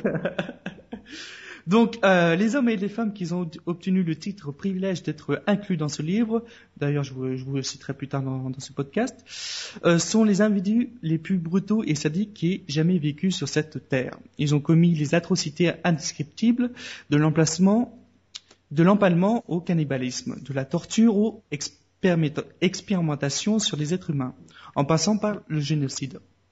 Certains ont, certains ont agi alors que le monde les observait passivement, d'autres ont évité d'être capturés malgré les cris d'alarme. Et dans un cas ou moins, malgré l'identification, quel- quelques-uns sont bien connus, d'autres sont passés sil- silencieusement dans ce monde en dédiant leur vie à la haine et à la cruauté, dominés par l'emblème le plus tristement célèbre, celui du mal. Parfois les plus euh, tranquilles semblent encore plus sinistres, car leurs actions échappent au blâme au cours de leur vie. Certains sont toujours en vie et en liberté. Il n'est pas surprenant que la plupart des membres de cette horrible euh, galerie soient des hommes. Il y a une poignée de femmes, mais les hommes ayant davantage le pouvoir au cours de l'histoire, ce sont donc ceux qui ont abusé de ce privilège ou ont eu cherché à l'obtenir en accomplissant leur inique effet, méfait. Voilà, je veux pas être misogyne ce soir. Je veux faire quand même euh, deux trois femmes euh, tueuses en série. Alors, je, vais- je, reprends ma petite page. Je peux juste Alors. dire un truc ou pas? Sûr Je sais pas ce qui est plus inquiétant, soit qu'un mec ait écrit ce livre, ou Oui. euh, la phrase du- qui, qui dit quand même, euh, il y en a encore qui sont en vie, qui, qui sont en liberté, quoi. Oui, effectivement, la, la, sympa. une femme qui, qui, est- qui est encore en liberté. C'est Maïka. Fallait Donc, pas alors- le dire. Oh non, je vais me faire, euh, je vais me faire fumer. moi. Donc, euh, nous allons passer au, un couple, un couple de tueurs en série en fait. Et ils sont un peu dans, la, euh, dans leur thème, c'est le viol. Alors, bien sûr, c'est un peu gay ce soir. Donc, euh, je, je, je, je vais vous dire ce que, qui sont-ils, les antécédents et puis les méfaits qui sont faits, les nombres de victimes. Et bien sûr, tout, tout tueur qui se respecte, qui se, respecte, ils ont une petite fin de phrase euh, genre euh, à, la, à Freud, etc. Donc, en fait, il s'agit d'un couple canadien. Alors, leur nom, c'est euh, Paul Bernardo et Carla Homol- Homolka. Euh, montre le live sur la... Hey, tiens, c'est ce genre de, livre. Et on voit les photos. Excuse-moi, c'est pas très euh, radiophonique. Et si, je sais pas si on voit, mais c'est le genre de couple qui sont des Canadiens. Hop là. Alors, euh, dans les années 90, euh, ils ont sé- séquestré, drogué et violé, torturé, filmé et finalement tué ses victimes. Ah, c'est bien gay. Alors, les, euh, le- les antécédents de ces tueurs en série, Carla était l'aînée de trois sœurs dans une, euh, dans une famille ordinaire de classe moyenne. Elle grandit... Putain. Excusez-moi, j'ai un petit chat dans la gorge. Elle grandit dans l'Ontario et durant son adolescence travaillait à temps partiel dans un magasin pour animaux. En octobre 1987, elle se rendit pour son travail à un congrès de Toronto où elle rencontra Paul Bernardo, Bernardo son compagnon de, euh, de tueur en série. Euh, le père de Paul était un dépravé qui abusait euh, physiquement de sa femme et qui fut condamné pour abus sexuel sur la seule, sœur de Paul. Lorsque Paul eut 16 ans, sa mère lui annon- annonça qu'il était le fruit d'un adultère. Il haïssait déjà son père. Pour sa perversion sexuelle, il commença à mépriser sa mère. Avant de connaître la vérité, Paul était un, adolescent populaire et charmant, un petit ami tendre et, attentif. Avec les nombreuses filles qui s'intéressaient à lui, après la révélation de sa mère, il changea complètement. Bien sûr, quand vous avez à peu près un petit passé comme ça, ça vous détraque un peu l'esprit. Donc, à 20 ans, quand ils ont commencé leur, euh, tuerie, à 20 ans, Paul commença à frapper et à violer les filles qui sortaient avec lui. Lorsqu'ils euh, lorsqu'ils se connurent, Paul et Carla devinrent aussitôt sexuellement obsédés l'un par l'autre. Et s'y fiancèrent à l'époque. Paul était déjà le violeur de Scarborough. Excusez-moi pour, euh, pour la prononciation, mais je crois que c'est peut-être euh, une ville de, des États-Unis ou du, euh, canadienne. Il attrapait les femmes aux arrêts de bus, les violait et les sodomisait. Lorsque Carla a eu connaissance, elle encouragea et parfois filma les viols. Ah, putain. Vous croyez, vous croyez que je fasse ces chroniques ce soir parce que c'est va- vachement gay, Euh, franchement. non, non, mais tu peux continuer, mais c'est vraiment des gens sympathiques, quoi, dis donc. Les gens, quand t'as envie de manger chez eux, quoi, tout, simplement. C'est la, la joie de vivre. Ah ouais, ouais, ouais. Si vous avez des questions, n'hésitez pas. Hein. Moi, je, Euh, qu'est-ce qui pousse à des gens à faire des, des trucs aussi horribles C'est bien beau, mais... En Bah, tu me dire c'est- il, violait la, la, la victime, il la tuait, puis tout ça c'était filmé, par exemple. C'est- oui, Activision, mais elle- Activision, il file des packs euh, Call of. Souvent dans, dans leur vie passée que euh, ils ont un trauma- traumatisme euh, en Oui, enfin bon, quand oui, ils ont eu un gros traumatisme, hein, parce que quand même... Ouais, c'est souvent comme ça en fait. Alors, Carla était prête à faire n'importe quoi pour satisfaire et garder son homme. Donc, lorsque Paul lui demanda de laisser déflorer sa sœur, Tammy, pour compenser le fait que Carla n'était pas vierge lorsqu'ils se rencontrèrent, Carla bon oui, Pardon. oui, c'est pas grave. Elle accepta sans hésiter. Le 23 décembre 90, alors que ses parents dormaient à l'étage supérieur, Carla dorgua sa sœur à l'aide d'un sédatif versé dans l'alcool et l'endormit à l'aide d'un chiffon, imbibé d'un anesthésiant pour animaux. Toutefois, le viol tourna mal car Tammy, toujours inconsciente, inconsciente régurgita et mourut étouffée dans son vomi. Ça, ça me rappelle un épisode de Breaking Bad. Bref. Sa mort fut classée comme accidentelle. Peu de temps après, Carla procura à Paul une autre fille de 15 ans et la drogua et Paul put ainsi lui prendre la- sa virginité. Ce fut son cadeau de mariage. Magnifique cadeau. Attends, hein. attends, si je, si je résume bien, Ouais. la fille elle a été droguée, on Ouais. l'a tuée, et on l'a violée. Ouais. Non, mais, euh. Ah, mais j'ai, j'ai, euh, vous, vous verrez dans mes, euh, dans les autres, euh, comment dire, euh, personnages, euh, c'est souvent des, des cannibalismes. Ah, non, mais, C'est les gens sur le chat, si vous voulez des cordes, on vous envoie hein, euh, tout de suite. Oh, bah attends, moi je constate un truc, hein. il savait s'amuser à l'époque. Bah, Ça oui. s'amuser, C'était le bon vieux Mais- temps. mais euh, je, je, je me rends compte que c'est mon livre de chevet. et C'est ton livre que- de chevet, ça? Je- Et j'ai oui, peur. je, je- je- C'est- je vais peut-être. Ça explique des choses. Je pas en convention si qui ou vient. Je vais, euh, je vais quitter ce podcast parce que je commence à avoir peur, là. Il commence à lire des trucs comme ça avant de dormir. Mais c'est c'est que le début. Hein, Ah oui, c'est que le euh, début. bon, bah, j'en ai pris 11 personnages, mais je pense que je vais faire, euh, je vais un peu tailler dans le truc. Alors, le 14 juin 1991. Alors, est-ce que quelqu'un peut arrêter avec sa souris, s'il vous plaît? Juste euh, deux secondes. Ou qui coupe son micro. Voilà, merci. Le 14 juin, merci. Le 14 juin 1991, Paul enleva Leslie Mahaffey, 14 ans, que ses parents avaient enfermé dehors pour être rentrés trop tard. Bah, Déjà, les parents sont un peu, pas, sont un peu euh, euh, loufoques. Hein. Tu dormiras dehors, Après, arriver à l'heure. Après, après sa mort, lors de ces jeux sexuels obscènes qui furent filmés et qui découpèrent son corps en plusieurs morceaux, qui coulèrent dans, du béton et jetèrent dans, un lac. Les restes furent découverts le jour même de leur mariage, le 16 avril de 1992. Kala attira dans leur voiture une autre adolescente, Kristen French, qui kidnappèrent puis tuèrent. Alors, durant l'été 1992, Kala déposa plainte contre Paul pour violence et s'en alla vivre dans un refuge. Elle avoua plus tard à la police que Paul était un violeur et, un tueur en série. Elle conclut un marché et fut condamnée à 12 ans de prison. Elle fut libérée en juillet 2005. Paul est en prison à vie sans conditionnel. En 90, le police, in- le- la police interrogea Paul à propos des viols de euh, Scarborough, excusez-moi, et prit un échantillon de son sang. Une analyse démontrant clairement sa culpabilité ne fut, ne fut faite qu'en février 93. Si elle avait été faite plus tôt, plusieurs viols et meurtres auraient pu être évités. Voilà. Donc il a, il a quand même eu, euh, il a eu une phrase célèbre ne me, ne me rends pas fou, ne me pousse pas à, le faire- à te faire du mal. Tu es une petite salope, mais tu me plais.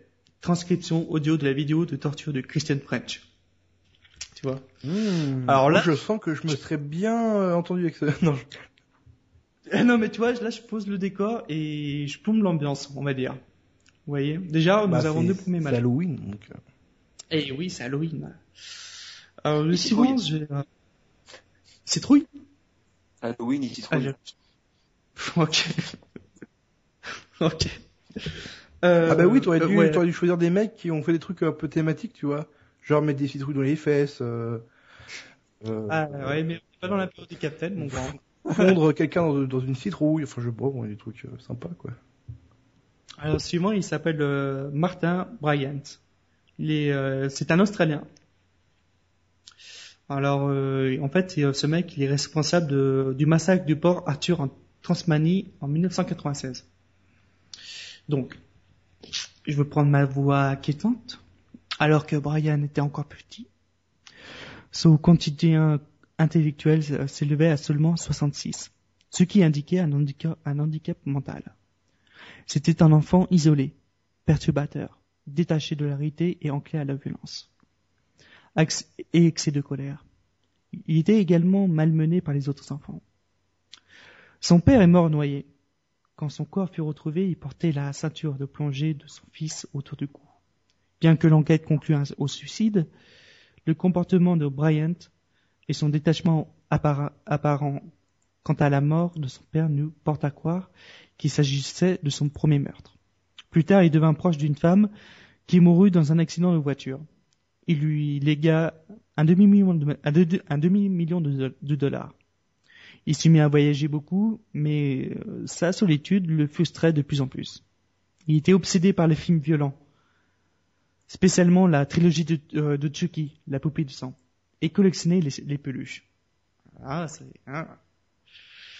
Alors, là où il a commencé ses meurtres, le 28 Euh, avril... Q, je peux t'interrompre 96, s'il te plaît? Désolé. Euh, juste vous dire, je crois que le chat bug un peu. qui bug? Euh, donc si vous voulez euh, intervenir pour l'épisode, allez sur le Tiny Chat. Essayez d'aller sur le Tiny Chat et écouter le live en même temps euh, pour continuer à... ou qui, euh, qui, qui, qui, euh, mettent à jour la, la page. Euh, j'ai essayé, moi personnellement ça marche pas, plus du tout, donc euh, j'ai même actualisé, donc euh, je sais pas si ça fait pour les autres, mais voilà, au cas où, si, si vous pouvez aller sur le Tiny Chat euh, en même temps, voilà, désolé, hein, voilà, tu peux continuer. Ok. Alors, sa première victime, euh, le 28 avril 96, il, déjeune- il déjeunait au Broad Arrow Café de Port Arthur en Tasmanie. C'est, c'est pas une, une victime, vous verrez. Après avoir, euh, fait, des remarques sur le nombre excessif de touristes, il sortit de son sac de, de sport un fusil semi-automatique AR-15 ainsi qu'un fusil d'assaut SKS et commença à tirer. À peine 90 secondes, il tua 20 clients et blessa 15 autres. Il sortit ensuite du café et tua un chauffeur de bus, ainsi qu'une femme et ses deux, deux filles âgées de 3 et 5 ans. Il pourchassa et tira à, bout, portant sur une, jeune- fillette de 5 ans, qui se cachait derrière un arbre après qu'il ait tué sa mère. Au début, certains dans, la foule pensèrent que c'était une mise en scène, une, reconstitu- une reconstitution historique pour les touristes. Continuant à tirer, il retourna à sa voiture et se rendit dans, dans une station-service où il arrêta une voiture avec un couple à l'intérieur.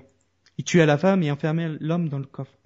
Il roula 7 kilomètres jusqu'à la maison d'hôte d'Escape Cottage, dont il avait tué les, 12 les deux propriétaires plus tôt dans la journée. Il, re- retint l'otage pendant 16 heures avant de mettre le feu au cottage. Ses habits s'enflammèrent accidentellement et courut à l'extérieur où il fut arrêté et emmené à l'hôpital sévèrement brûlé. Il purge actuellement une peine de 35 ans à la prison de Hobart en Australie. Et ce gars a tué 35 personnes et en a blessé 37 autres. Ses victimes étaient âgées de 3 à 72 ans. Voilà. Et sa phrase, et sa phrase euh, célèbre, c'est un jour je ferai quelque chose dont tout le monde se souviendra. Voilà. Et voilà, on en le Donc- Jinx, c'est incroyable quand même. Bon, euh, je, vous fais, je veux faire une petite personnalité bien connue dans, dans ce milieu-là. Al Capone. Ah oui, Al Capone. Capone. Euh, on, on voit euh, où il y a un petit rôle dans Broad, Broadwalk euh, Empire. Mountain? Non, ah, si-. Ah, ça c'est un autre rôle. Ça. Est-ce que notre ami Falken est toujours là? Est-ce que Monsieur Folken est là, ça? Oui. Monsieur Folken, est-ce que vous êtes ici? Vous êtes ici? Oui, oui. Vous êtes ici Ah, tu es Oui. là. Alors, Al Capone, vous savez, euh, vous savez tout ce qu'il sait. Euh, c'est un gangster euh, sans pitié dans les années 20 et 30. Il demeure, il demeure le criminel le plus célèbre de l'histoire de Chicago. Alors on a on- ses antécédents, ses antécédents. Il grandit dans un quartier difficile de Brooklyn et entra dans, et entra dans un gang alors qu'il n'était qu'un enfant. Il était intelligent, mais quitta l'école à l'âge de 14 ans. Il travaillait dans un, maga- il travaillait dans un magasin de bonbons et chez un relieur jusqu'à ce qu'il rejoignit le band des Five, des Five Points et commença à travailler comme videur et barman au Harvard Inn. Géré par, les- par le gangster Frankie Yale, c'est là qu'il eut cette cicatrice au visage qui lui, lui valut le surnom de Scarface. C'est bas la fraise. Ah, Alors- ça vient de là peut-être Ouais. le film alors, ça veut dire? Non. Scarface avec euh, comment, Pacino, non Je pense pas. Je sais pas le nom, le titre du film. euh, Même avant celui de Al Pacino, parce- enfin oui, oui, il y avait Al Pacino parce que t'avais celui des années 60, je crois. Ah oui, ouais, je sais pas, j'ai pas vu celui de- des années 60. non, moi je voulais juste savoir si ça faisait référence à, à ça, Scarface, bon bref.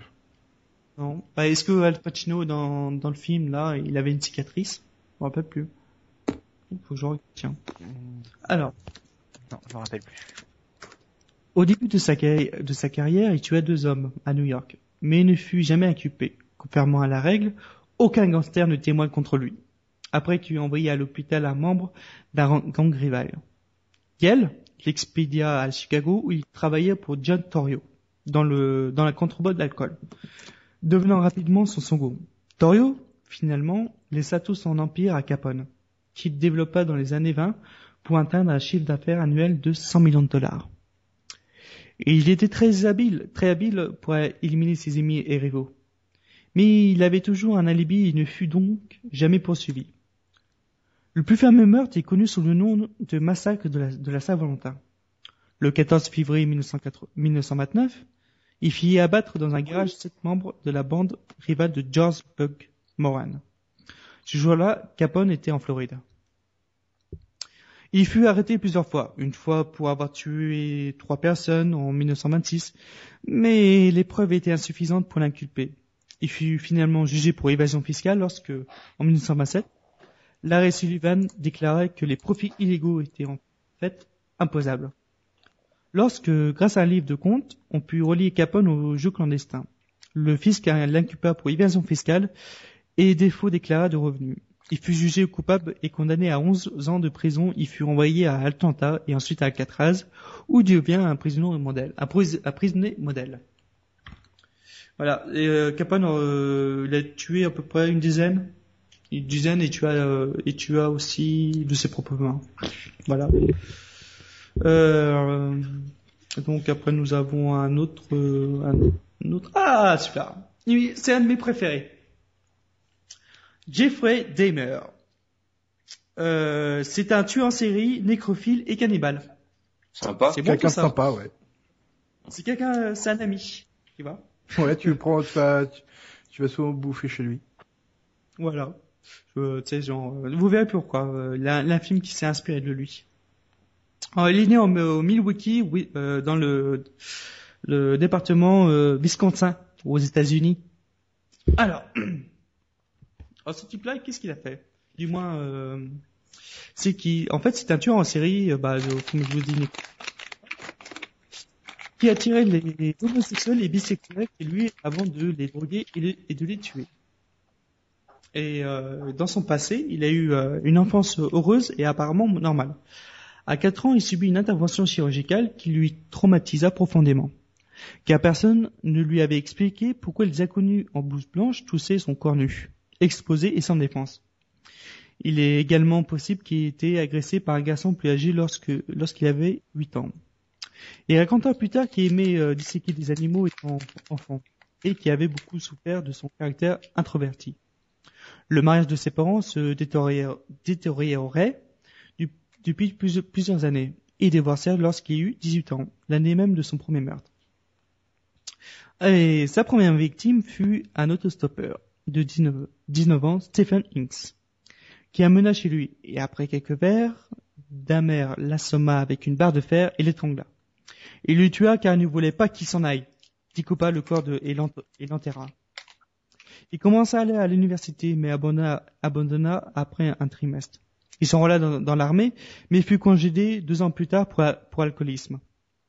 Il a alors, il a alors, oh putain, il a, Prends ton temps, Q, y a pas de souci. Vas-y. oui, il a pas de souci, t'inquiète. Il a alors vivre chez, euh, chez sa grand-mère pendant six ans.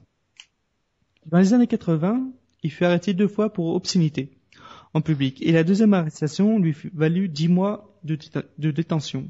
En 88, il fut condamné pour attentat à la pudeur sur un garçon en- en- de 13 ans et passa une année aux travaux forcés avec cinq ans de mise à l'épreuve. Lors des, de- des deux années suivantes, il tua et démembra 16, hom- 16 hommes qui avaient attiré chez lui. Il essaya d'en transformer quelques-uns en dociles zombies sexuels en, for- en forant des trous dans le crâne et en versant de la soude gaustrique. Il eut des rapports sexuels avec plusieurs de ses cadavres. Une de ses victimes, un garçon de 14 ans, réussit à s'échapper et courut nu dans la rue. Attends, attends, attends. Ouais. Le mec, il a violé des gamins, puis après, il a couru tout nu dans la rue. Non, en fait, Ah, euh, le, gar- le garçon de 14 ans, il, il a pu s'échapper. Ah, d'accord, ok. Attends, là, il l'a poursuivi nu dans la rue. Non, non, tu verras. D'accord, ok. Et, euh, il, a réussi à s'échapper, mais il fut arrêté par la police. Ils le ramenèrent Ah, le- dans les grilles du Tamer. Pas de chance, le gamin. Après que celui-ci l'ait euh, convaincu qu'il avait eu une simple querelle d'amoureux, plus tard, cette même nuit, Tamer le tua et le décapita. Si les policiers avaient fait une simple véri- vérification d'identité, il aurait découvert que Dahmer était un détenu condamné pour violence sexuelle en liberté conditionnelle. En été 91, il tua quasiment une personne chaque semaine. Il droguait avant de les étrangler ou de les poignard- poignarder. Le 22, ju- 22 juillet 91, il fut arrêté suite à l'évasion d'une de ses victimes qui, du- qui conduisit la, po- la police chez lui. Il trouva des cubes d'acide dans lesquels Dahmer détachait la chair et les os, des photographies, de ses victimes, une tête fraîchement tranchée dans le frigérateur et trois autres dans le congélateur, et un hôtel dans sa chambre à coucher de décoré avec des bougies et de crânes humains. Les agents découvrirent aussi plusieurs paires de mains et un pénis conservé dans une marmite de bouillon. Ah, mais c'est dégueulasse. oui. Ah, Je vais non. juste, euh, je vais juste relever la phrase de Steph Core qui me fait bien rire. Q a le meilleur débit. Il n'y a que voir sa bouteille. Ah, Eh oui. Tu vas être, tu vas être pompette. Oh. Euh, il reconnut avoir ma- euh, mangé la chair de sa huitième victime, précisant qu'elle avait le cœur, le goût du bœuf. Et tu as 17 hommes de, et garçons entre 78 et 91. Il fut condamné à 953 ans de prison. Et sa petite phrase de fin, c'est vraiment merdé. J'ai vraiment, vraiment merdé cette fois. Tu vois le genre de truc. Sa, sa phrase euh, de fin, c'est j'ai vraiment merdé cette fois. Ouais, ouais, ouais. Fallait peut-être le, te, te le dire avant, euh, mec. Enfin, bref. Ouais, mais bon. Euh, je fais un Nous petit fait un petit dernier, une, petite- une fille. Pour- pour- Ouais. Allez, Euh, Allez, petite fille, allez. allez, euh, la fille qui a congelé ses bébés dans un frigo. Allez, c'est parti. Eh, non, lancé. Hein. Par contre, je n'arrive plus à me connecter au chat. Eh bien, il euh, faudrait peut-être que tu ouvres euh, deux pages internet, une sur le live et une euh, sur Tiny Chat. C'est le chat euh, parce que ouais, apparemment il bug euh, le chat euh, Justin TV, enfin sous euh, le chat qui est sous Justin TV. D'accord, ok. Ouais, ouais, ouais, c'est pareil, je, je suis sur TinyChat parce que le Justin TV ne fonctionne pas correctement. Ok. Alors, Merci. la personnalité suivante, elle s'appelle Belle Guinness. Ah, ça commence bien. ouais. Déjà ça c'est un crime hein, déjà de, de t'appeler comme ça. De son vrai nom, Brairid Pudstater. Mais C'est bien ce que je dis, c'est un crime. Ouais, c'est, elle vient de, Norvège, de Nor- Norvège. Elle est née le 22, no- le 22 novembre 1859. Et puis, on suppose qu'elle est morte vers euh, 1931. Alors, qu'est-ce qu'elle a fait, cette petite dame? Alors, c'est une agricultrice veuve qui tua ses prédentants pour leur, pour leur argent et l'enterrait dans son jardin. Voilà. Alors, née en Norvège, elle émigra avec son mari, Max Sorensen.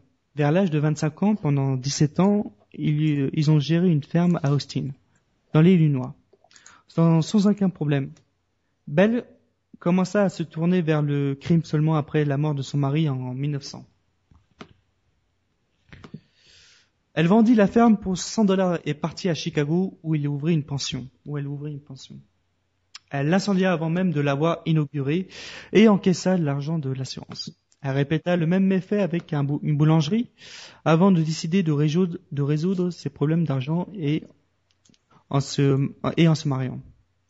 Elle épousa euh, Peter Guinness et ils s'installèrent dans sa, ferme à, la porte, dans l'In- l'Indiana.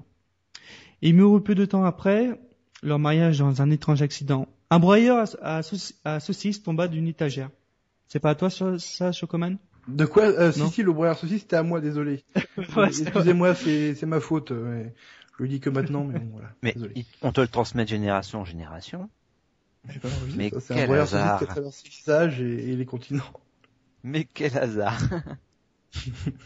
et il le frappa et frappa en pleine tête. Ce fut un- peut-être le premier meurtre de Belle, car elle avait un solide mobile, une assurance vie consi- considérable à toucher. Ensuite, euh, c'est là où ça cloche, elle commença à mettre le- des petites annonces dans le journal à, à la recherche d'un mari. On répondait avec d'éventuels prétendants, et lorsqu'elle en trouvait un qui était libre, sans parents ou amis qui puissent le regretter, elle invita chez elle en lui demandant d'amener un dépôt de quelques milliers de dollars pour euh, prouver ses bonnes intentions. Elle tua et s'empara de l'argent. Elle avait un complice, un homme de main appelé Roy Lamphere, qui l'aida à se débarrasser de, des corps. Le, 20 le 28 avril 1908, un incendie rasa la ferme de Belle et quatre corps carbonisés furent découverts. Une femme sans tête, identifiée comme Belle Guinness, a trois enfants. La police déterra 14, 14 corps. Tous les hommes, l'enfer fut inculpé pour incendie criminel. Et il avoua plus tard que la femme sans tête n'était pas belle, mais une vagabonde. Belle avait simulé sa mort et ne fut jamais traduite en justice. Et le nombre de victimes qu'elle a, fait, 14 cadavres furent découverts dans sa ferme et a probablement responsable de la mort de ses deux maris, de, de trois enfants et de la vagabonde. Il n'est pas exclu que tous les corps n'aient pas été retrouvés. Il a une phrase célèbre, riche, veuve, séduisante, jeune, propriétaire d'une grande ferme, recherche homme bien élevé, fortuné et cultivé, objet mariage. Et cultivable aussi. Parce que s'il y a les entrées dans son jardin, C'est Oh. fait pour faire de l'engrais. voilà. Bon, je vous fais un petit dernier sur le célèbre Jack Léventreur. Ah, oui. où, euh, Notre bon copain Jacques. Eh oui. Alors, euh... Alors, fait, Jack Léventreur n'était jamais ident- identifié. Mais euh, parmi les candidats, candidats possibles, Montag de John Tweed, Steve, euh, Steve Wayne Coleswisk, excusez-moi, Walter Stickert, le prince Albert, non, rien, rien sur Le ça, prince Albert?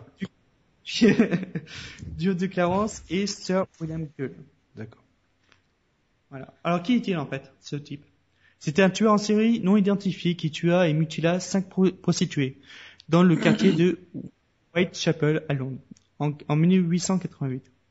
Les spéculations à, pro- à propos de sa vraie identité, identité continuent à ce jour. C'était un gaucher et beaucoup de témoins oculaires déclarent avoir vu un homme de statue moyenne avec des cheveux clairs et une grande moustache.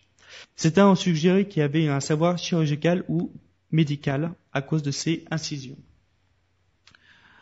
Lors des, des heures sombres, il prenait pour cible les prostituées dans les lieux publics. Il leur tranchait la gorge et souvent mutilait leur corps. Il est probable qu'il euh, les ait étranglés d'abord. Sa première victime, Marie-Anne Polly euh, Nicole, 42 ans, eut la gorge tranchée jusqu'à l'épide, l'épine dorsale. Une semaine plus tard, la, une semaine plus tard, la deuxième victime, Annie Chapman, fut trouvée avec les entrailles éparpillées autour d'elle. La tête avait été euh, tranchée si profondément qu'elle n'était reliée au, corps que pour un morceau de peau. Deux anneaux de cuivre et deux pièces de monnaie avaient été placés près de ses pieds, et un tablier de cuir avait été trouvé à proximité, dirigeant les soupçons de certaines sur une implication ma- maçonnique. La troisième victime, Elizabeth Stride, eut la gorge tranchée et l'assassin tenta de lui couper les oreilles. L'éventreur ôta et emporta un rein à sa quatrième victime, Catherine Edwards. Finalement, six semaines après le début des meurtres, il revendiqua la- sa dernière victime, Mary Jane Kelly. En le mutilant encore plus que les autres, il scalpa son visage, coupa les oreilles et le nez. Il ouvrit la gorge d'une oreille à l'autre. Le bras gauche tenait à l'épaule juste, juste par la peau. Les, organes étaient placés autour du corps. Et euh, cinq, cinq- cinq meurtres lui, euh, lui ont été définitivement attribués. Mais il est, probable, il est probablement que responsable d'au moins trois autres meurtres. Et sa phrase célèbre Cher commissaire, c'est une lettre. Je continue d'entendre que la police m'a attrapé, mais ils ne m'arrêteront pas, de sitôt. J'en veux aux prostituées, et je n'arrêterai pas de, les étriper jusqu'à ce que je, je sois bouclé. Elle serait d'une lettre aussi au Central News Agency le 29 septembre 1888. Voilà. C'est euh, un, un livre le, le plus grand sadique de, de l'histoire, écrit par Mike Powell, audition Grimes, Grimes. Voilà. Et je remercie à ma sœur de me, l'avoir prêté pour, euh, pour que je, je me documente sur ça. Ah bon, c'est Ouais, à ta sœur. Je me pose Oui, des questions quand même. Et en fait, oui, finalement, je pose des questions. C'est vraiment le prochain sujet que je, vais- que je vais vous faire. Ce sera les atrocités et folies des rois et des reines de l'histoire. Ça, juste après là? Non, Ah, pas juste après, mais. Bon, encaissez déjà là. Hein? mais euh, je- euh, franchement, j'ai, euh, je suis en train de lire le, ce bouquin-là et ça vaut son petit détour parce que souvent les rois et les reines sont vraiment des tarés et ça finit souvent Ah, bah dans oui, ça, des oui, dans pas possible où les, euh, les rois se, se gèrent dessus, se chient dessus, bref, c'est ou une- un génocide pas possible. Voilà. J'espère que euh, j'ai bien géré le truc et que ça vous a plu. Ouais, Et euh, ouais, ouais. bon, Qu'est-ce que vous en pensez dans euh, le, dans le chat? Est-ce que vous avez bien aimé Est-ce que vous avez envie de vous, vous avez envie de vous pendre? Ah, en tout cas, ouais, ça, de ça vous fait tenir. une, ça crée une contre- ambiance euh, assez, euh, enfin assez lourde parce que là, on se dit mince, oui, comme on disait tout à l'heure, ça a existé puisque c'est des histoires du passé, mais encore aujourd'hui, on n'est jamais à l'abri au coin de notre rue là de tomber sur quelqu'un comme ça, faire de l'autostop et de- tomber sur un Bah, tueur. et- Quand tu pa- quand tu Palais Game- Comment? Quand tu vas au Game Week, Ouais, voilà. En tout cas, j'espère que t'as pas créé trop de, de vocation. On va en entendre parler euh, dessus. euh, Bah, je sais pas, on verra. si, si le membre de ce podcast n'est plus là, c'est peut-être un, un hasard. Oh non, arrête. Peut-être je serai euh, derrière toi, je sais quand même. non. Ou ou derrière Maïka. Hein? Pauvre Parce que c'est ceux qui en parlent le plus qui en font le moins. hein. Puis alors là, Elle va me prendre cher, hein T'inquiète. Je veux personne derrière moi. Non mais oh.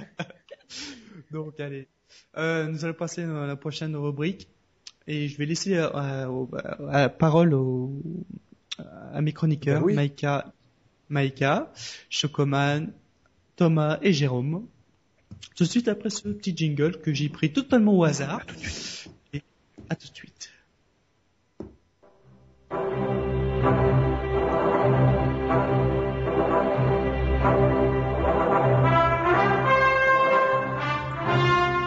Bon, voilà. Donc, euh, qu'est-ce que, comment on pourra passer une bonne soirée d'horreur, Maïka? Est-ce que tu nous fais une petite euh, sélection de, choses Alors, euh, moi, j'ai fait euh, une petite sélection de plusieurs choses. Donc, euh, notamment d'une application sur euh, mobile. Puis, elle existe aussi sur PC. C'est aussi un jeu. Mais bon, moi, je l'ai testé sur mobile, donc sur mon joli iPhone. Donc, c'est plantes contre zombies. Plantes vs zombies. En fait, euh, le but, c'est qu'on a une maison, on doit protéger cette maison des fameux zombies. Donc, euh, et on doit planter des, des, plantes euh, partout pour lutter contre ces vampires, enfin ces zombies, enfin vampires. Donc voilà. Donc ça c'est ma petite application du jour. Ensuite. Juste pour euh, dire un mot sur ça, c'est un oui. jeu de style Tower Defense. Voilà. Voilà.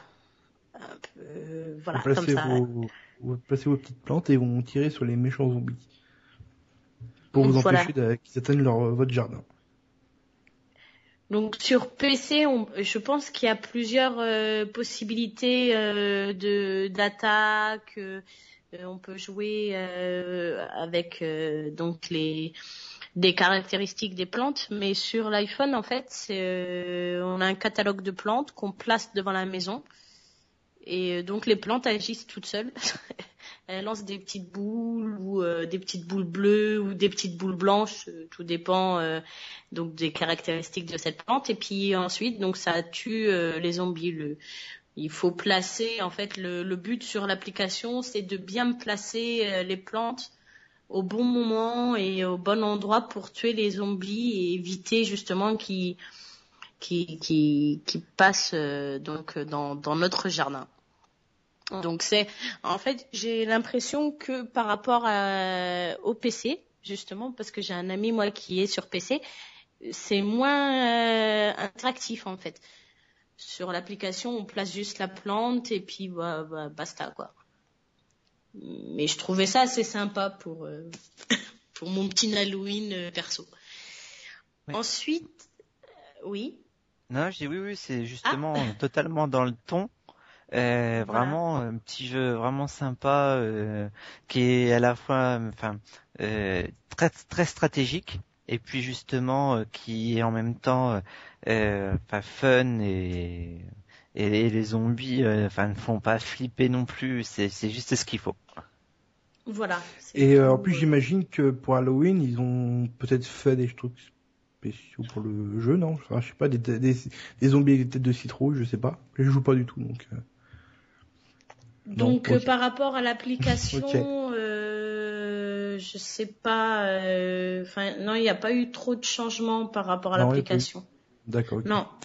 Donc, euh, mais euh, c'est vrai que ce- ça aurait été euh, une bonne idée. Mais je pense que en ligne sur PC, il doit y avoir ces euh, ces modifs euh, Ah, et ces choses-là. Parce que c'est vrai que bon, au niveau de, bah, de- au niveau de- de- des, des personnages, il n'y a pas beaucoup de modifs quand il y a des fêtes ou des choses comme ça. Hmm, D'accord. Et c'est bien dommage parce qu'à côté j'ai d'autres applications euh, où euh, j'avais Garfield notamment et euh, pour Noël il avait un petit bonnet Noël euh, pour euh, voilà que D'accord, ouais. ouais. on a l'impression que ça réagissait que là il n'y a pas de C'est dommage, en plus, Ah. c'est quand même... voilà c'est ça le problème c'est mais bon je trouve je trouve ça sympathique quand même du par euh, enfin par la logique de la- des choses enfin faire de- en sorte que des petites plantes se défendent euh, c'est mignon voilà voilà. C'est mignon. Donc voilà. Et ensuite, euh, je proposais aussi euh, parce que bon, j'aime. euh, Enfin, en ce moment, je je m'initie un peu aux jeux de société. Donc, on m'a fait découvrir euh, deux jeux. Donc, euh, Mascarade. Donc, Mascarade, c'est un jeu euh, très sympathique qui euh, donc euh, c'est un jeu de cartes en fait. Donc, on... il y a un peu de bluff, un peu de, il y a un peu de bluff et puis en même temps un peu de, faut, faut jouer un peu de la mémoire en fait. On, on a, on incarne en fait, on a des cartes devant nous, donc on incarne cette carte et le but en fait c'est de euh, mentir par rapport euh, à la carte qu'on incarne. Donc il y a euh, un juge, il y a une veuve, euh, puis pas mal d'autres petites cartes, et qui apportent des points. Et en fait, euh, puis il y a un roi en fait. Et puis on doit euh, justement euh, trouver la carte des personnes qui nous entourent et justement aussi deviner parce que la, la carte reste face cachée tout le long du jeu devant nous. Donc on doit un peu deviner sa carte et euh, et puis faire du bluff pour essayer de trouver dans la carte des autres euh, le roi en fait. Dans le tour, on peut échanger entre les joueurs, on peut euh, supposer qu'un joueur est euh, une une personne donc peut-être un un juge, un voleur, voilà, une, sorcière. Et, euh, ensuite, euh, donc, on peut le dénoncer en tant que tel. Si euh, cette personne est vraiment cette la carte qu'on lui donne, on gagne des points. Mais elle a le droit de se défendre et dire bah non je suis pas une sorcière. Si on prend le- l'exemple de la sorcière, je ne suis pas la sorcière. Et, euh, et dire euh, toi tu es la sorcière et faire intervenir les autres joueurs pour dire euh, qui est vraiment la sorcière, ou non dans, dans le jeu. Donc je trouvais ce jeu sympathique parce qu'il y avait un peu de bluff, un peu de manigance parce qu'à des moments on doit mettre les cartes en dessous de, la table et un peu mélanger pour échanger avec la personne d'à côté sans regarder la carte. C'est un jeu assez passionnant. Et puis je trouvais en plus là, au niveau de, du graphisme des cartes, elles sont bien dessinées. Enfin, on a vraiment l'impression que c'est des photographies et, c'est, c'est très plaisant pour, pour la vue et pour, pour tout ça. Et ensuite, j'ai proposé donc, toujours dans la catégorie des jeux, donc là, j'ai proposé un jeu de cartes. Après, maintenant, c'est Zombie Dice. Je sais pas si euh, quelqu'un de l'équipe a déjà joué. Ah non, pas du tout. Moi, les jeux de euh, société, je joue pas. Non, moi, Voilà. aussi pareil. Je joue rarement aux jeux de société. Ah, bah, ce jeu-là il est pas mal parce qu'en fait, c'est euh, c'est par coup de, de, de jet de dés, en fait. Donc, c'est plus la chance, en fait, qui, qui entre en, en ligne de mire. Et euh, le but, c'est de manger des... Enfin, on incarne un zombie et on doit manger des cerveaux. Et donc, on lance les dés. Donc, euh, sur les dés, il y a une face avec euh, des cerveaux, euh, une face avec des petits pas, donc qui dit qu'il faut relancer les dés, et une face avec une tête de mort. Donc, on a un nombre de lancers illimité, sauf quand on tombe sur trois têtes de mort. Qui, qui arrêtent justement ben, le lancer de dés. On a, je crois, à mes souvenirs, on a 12, euh, 12 euh, voilà, en fait, par, euh, par lancer, 12, non même, par, par lancer, on a 6, 6 dés par lancer. Et de là, donc, euh, donc on lance les dés, par exemple, je tombe sur euh, trois cerveaux et une tête de mort et euh, deux pas. Donc là, je reprends euh, les dés, si je veux, des cerveaux pour euh, additionner et tenter de- d'en retrouver d'autres. Et les pas, donc je suis obligée d'en reprendre d'autres dans, dans les dés. Et en fait, ils jouent avec beaucoup de dés. Mais c'est fourni dans, dans le paquet, donc euh, c'est assez plaisant. Euh, J'ai mis les liens enfin, qu'on donnera par la suite pour euh, sur Trick Track. Ouais. Enfin, le jeu est, est pas mal, quoi. Donc voilà. Puis en- ensuite, euh, donc moi, en tant que que, que grande joueuse en- et un petit peu en tant que qu'enfant, un peu, j'ai encore une âme d'enfant. J'ai euh, joué avec euh, d'autres enfants justement parce que je suis animatrice donc. Et euh, du coup, j'ai proposé un Cluedo mais grandeur en nature. Donc j'ai tué ma directrice de centre. Et du coup, fallait découvrir De quoi qui était ta- T'as tué la directrice? Voilà, enfin dans le jeu, hein, non, dans le jeu. Ah, Ah, ok. Même si Ah. l'envie, non, non, non, il y a, non, message pour ma directrice, j'ai pas d'envie de la tuer pour l'instant, mais euh, demain peut-être. voilà, demain peut-être. Non, non, euh, franchement, euh, il y a, il y a une très bonne euh, équipe et une très bonne ambiance dans mon centre, donc euh, pourvu que ça dure. Mais voilà, dans dans le jeu, j'étais censée tuer ma directrice pour un mobile en plus euh, tout nul, pour euh, pas effrayer parce qu'on a des enfants de 6 à à 15 ans, donc du coup, pour pas effrayer un peu tout, toutes les tranches d'âge, on a fait euh, on a fait un petit meurtre bizarre à coups de clavier. Enfin, j'ai tué la directrice avec un voilà. C'était écrit sur Azerty sur son euh, voilà. Oh, on a écrit Azerty carrément sur la joue. on s'amusait un peu à, Ah, à faire des choses fort. bizarres. Voilà. Et puis mes, mes petits ont mené l'enquête. Euh, ils n'ont pas deviné que c'était moi, malheureusement, parce que pour eux, je suis euh, celle qui, a, qui est la plus douce, la plus calme. Mais, mais c'était moi. Comme quoi, les voilà. apparences sont trompeuses. Ouais. Et voilà. Et, puis- et puis c'était la leçon en plus de cette soirée-là. euh, C'était vraiment euh, faites attention. euh, tout Faites tout pas attention blanc. au, au vieux monsieur qui vous propose des bonbons. Monsieur Aussi, Barbu qui surtout. vous propose des bonbons. Surtout s'ils Justement, sont dans cette une soirée, euh, voilà. Euh, Peu, euh, peu importe la poche qu'on lui propose d'ailleurs. Mais euh, surtout, cette soirée, voilà, c'était pour les empêcher d'aller récupérer les bonbons parce qu'on les avait gardés avec nous. On a fait une veillée.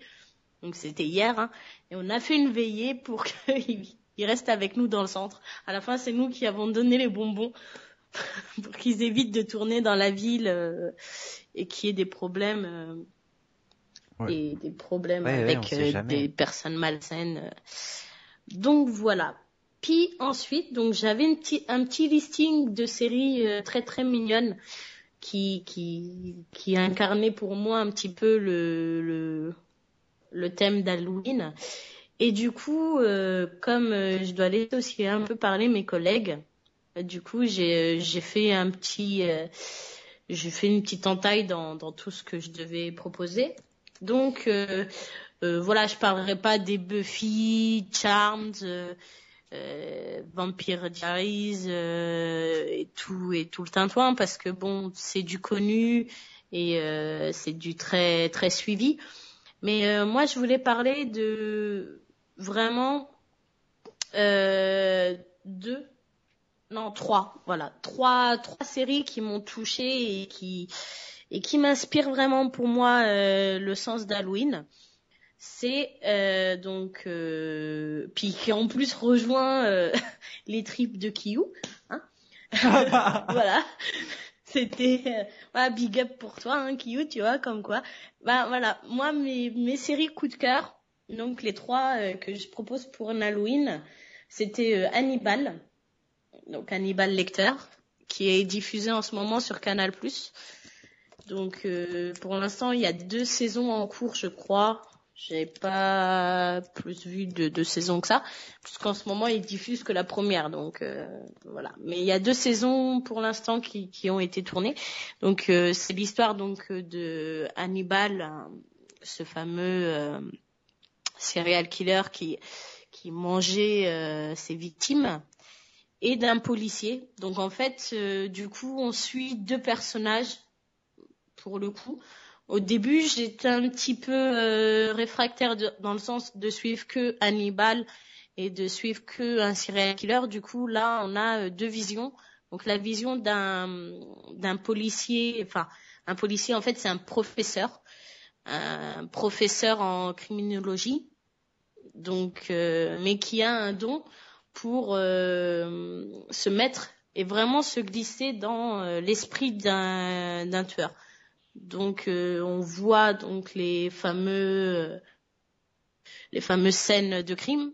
Et quand il intervient, on a une espèce de pendule à un moment donné, enfin une espèce de ouais, un pendule, je sais pas ce que ça représente, je me suis pas attardée sur cette image, mais on voit le policier qui enfin le, le le fameux professeur qui, qui, qui entre dans la peau de ce, du tueur et du coup qui, qui prend carrément le couteau, qui égorge ses victimes, euh, voilà quoi. C'est et euh, mais il, il entre vraiment en fait. euh, on a une espèce de vision extérieure euh, du, du, du meurtrier et euh, du coup, enfin moi cette série me plaît dans le sens où Déjà, je suis un petit peu très, enfin un petit peu très. je suis bien, bien atteinte par les séries policières. J'aime bien suivre des, des enquêtes, savoir qui tue qui, essayer de résoudre le crime avant le l'enquêteur, même si des fois je me fais avoir. Mais, mais bon, après c'est pas moi. Moi, je suis pas policier, donc je m'en fiche. mais voilà. Donc euh, j'aime bien cette série. Donc c'est pour ça que je la propose ce soir pour euh, les personnes qui souhaitent. euh, qui souhaitent la suivre. Ensuite, euh, il y avait The Following. Donc en fait, là, c'est encore une histoire de serial killer. Et euh, en fait, ça parle euh, notamment d'un d'un euh, serial killer qui euh, essaye de euh, reconstituer euh, une fratrie de, de tueurs euh, plus déjantés les uns que les autres, quoi. Euh, il, il est, il est, il est un petit peu, il les en, embauche, euh, enfin de sa cellule en plus, parce que c'est Joe Carroll. Je, je vois pas comment qu'il qu'il a pu faire.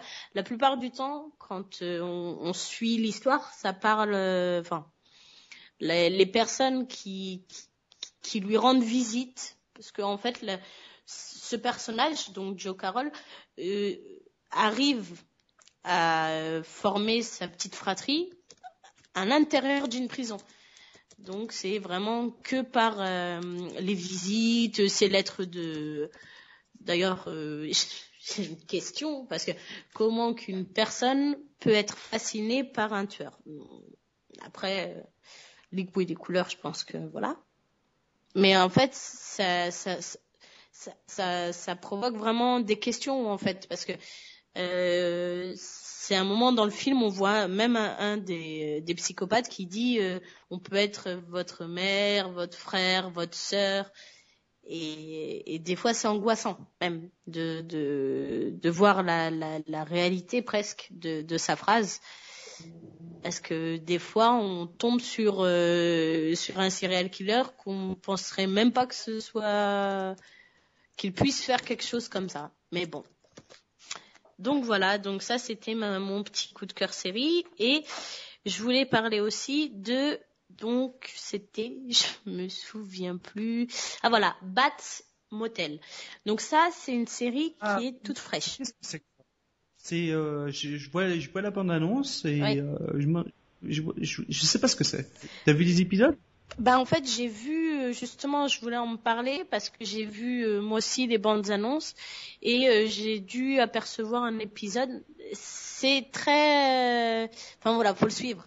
Mais euh, c'est malsain un peu hein. c'est vraiment une mère qui, qui qui déménage avec son fils et il y a des rapports un peu bizarres entre les deux. Donc on a un peu de l'inceste on a un peu enfin il y a plein de choses bizarres dans ce film mais euh, apparemment ça retrace euh, le parcours d'un tueur en série. De, enfin, de celui du film, euh, là, c'est un petit peu pour faire simple, d'après ce que j'ai compris, hein, ça, donc je me trompe, ouais. la jeunesse du tueur dans Psychose, le film de d'Alfred Hitchcock. Voilà. Ah ouais, ouais. Oh oui, c'est ah, ça. C'est bien ça, dis donc, ouais. Voilà, et en fait, on a toute cette jeunesse, on a tout euh, bah, ses premiers rapports avec les femmes, euh, et notamment sa mère, tout, tout, toutes ces choses qu'il a pu euh, penser, enfin qu'on suppose qu'il a pensé quoi, parce que bon c'est encore euh, une, c'est c'est du cinéma quoi, c'est euh, c'est de la série, donc du coup euh, voilà. Donc voilà, c'était mon mes petites euh, propositions de soirée d'Halloween, sans oublier -hmm. qu'il y a Walking Dead, euh, Walking Dead, The Originals. Euh, euh, Dexter qui, qui, qui continue dans sa lancée. Donc là, ils sont sur la huitième saison. Donc euh, voilà, je pense que bientôt. Mais Dexter, voilà. c'est Comment? Dexter, c'est fini. Dexter, Dexter, c'est fini. Voilà. Euh, Walking Dead, ils ont repris là au mois d'octobre. J'ai vu les, euh, les trois épisodes. Euh, comment dire, le premier épisode c'était ouais, une grosse introduction euh, dans, sur, sur l'histoire. Et après les deux autres, ouais, c'est c'est un peu molla, mollasson un peu quoi. Voilà. Ça, ça euh, les scénaristes euh, du deuxième euh, saison ne sont plus là à peu près. C'est, on va dire, ouais, c'est, je préfère mieux la deuxième saison. Là, cette quatrième saison, faut que faut qu'on attende à peu près deux trois épisodes pour que ça démarre vraiment. Mais euh, ça reste quand même une très bonne série que j'aime beaucoup. Et Michael, j'ai une question pour toi. Ah, oui. Vas-y, euh, Folken. Je, je disais juste par rapport au Walking Dead. En fait, sur Walking Dead, je pense que là, euh, ils ont eu un gros problème avec la fin de la saison 3. C'est-à-dire que, bah, je vais peut-être pas spoiler pour, pour ceux qui n'ont pas regardé. Mais en gros, là, vu que la fin de la saison 3, c'était un peu, c'était un peu une queue de poisson. Euh. Là, la saison 4, elle pouvait que démarrer un peu mollement, on va dire.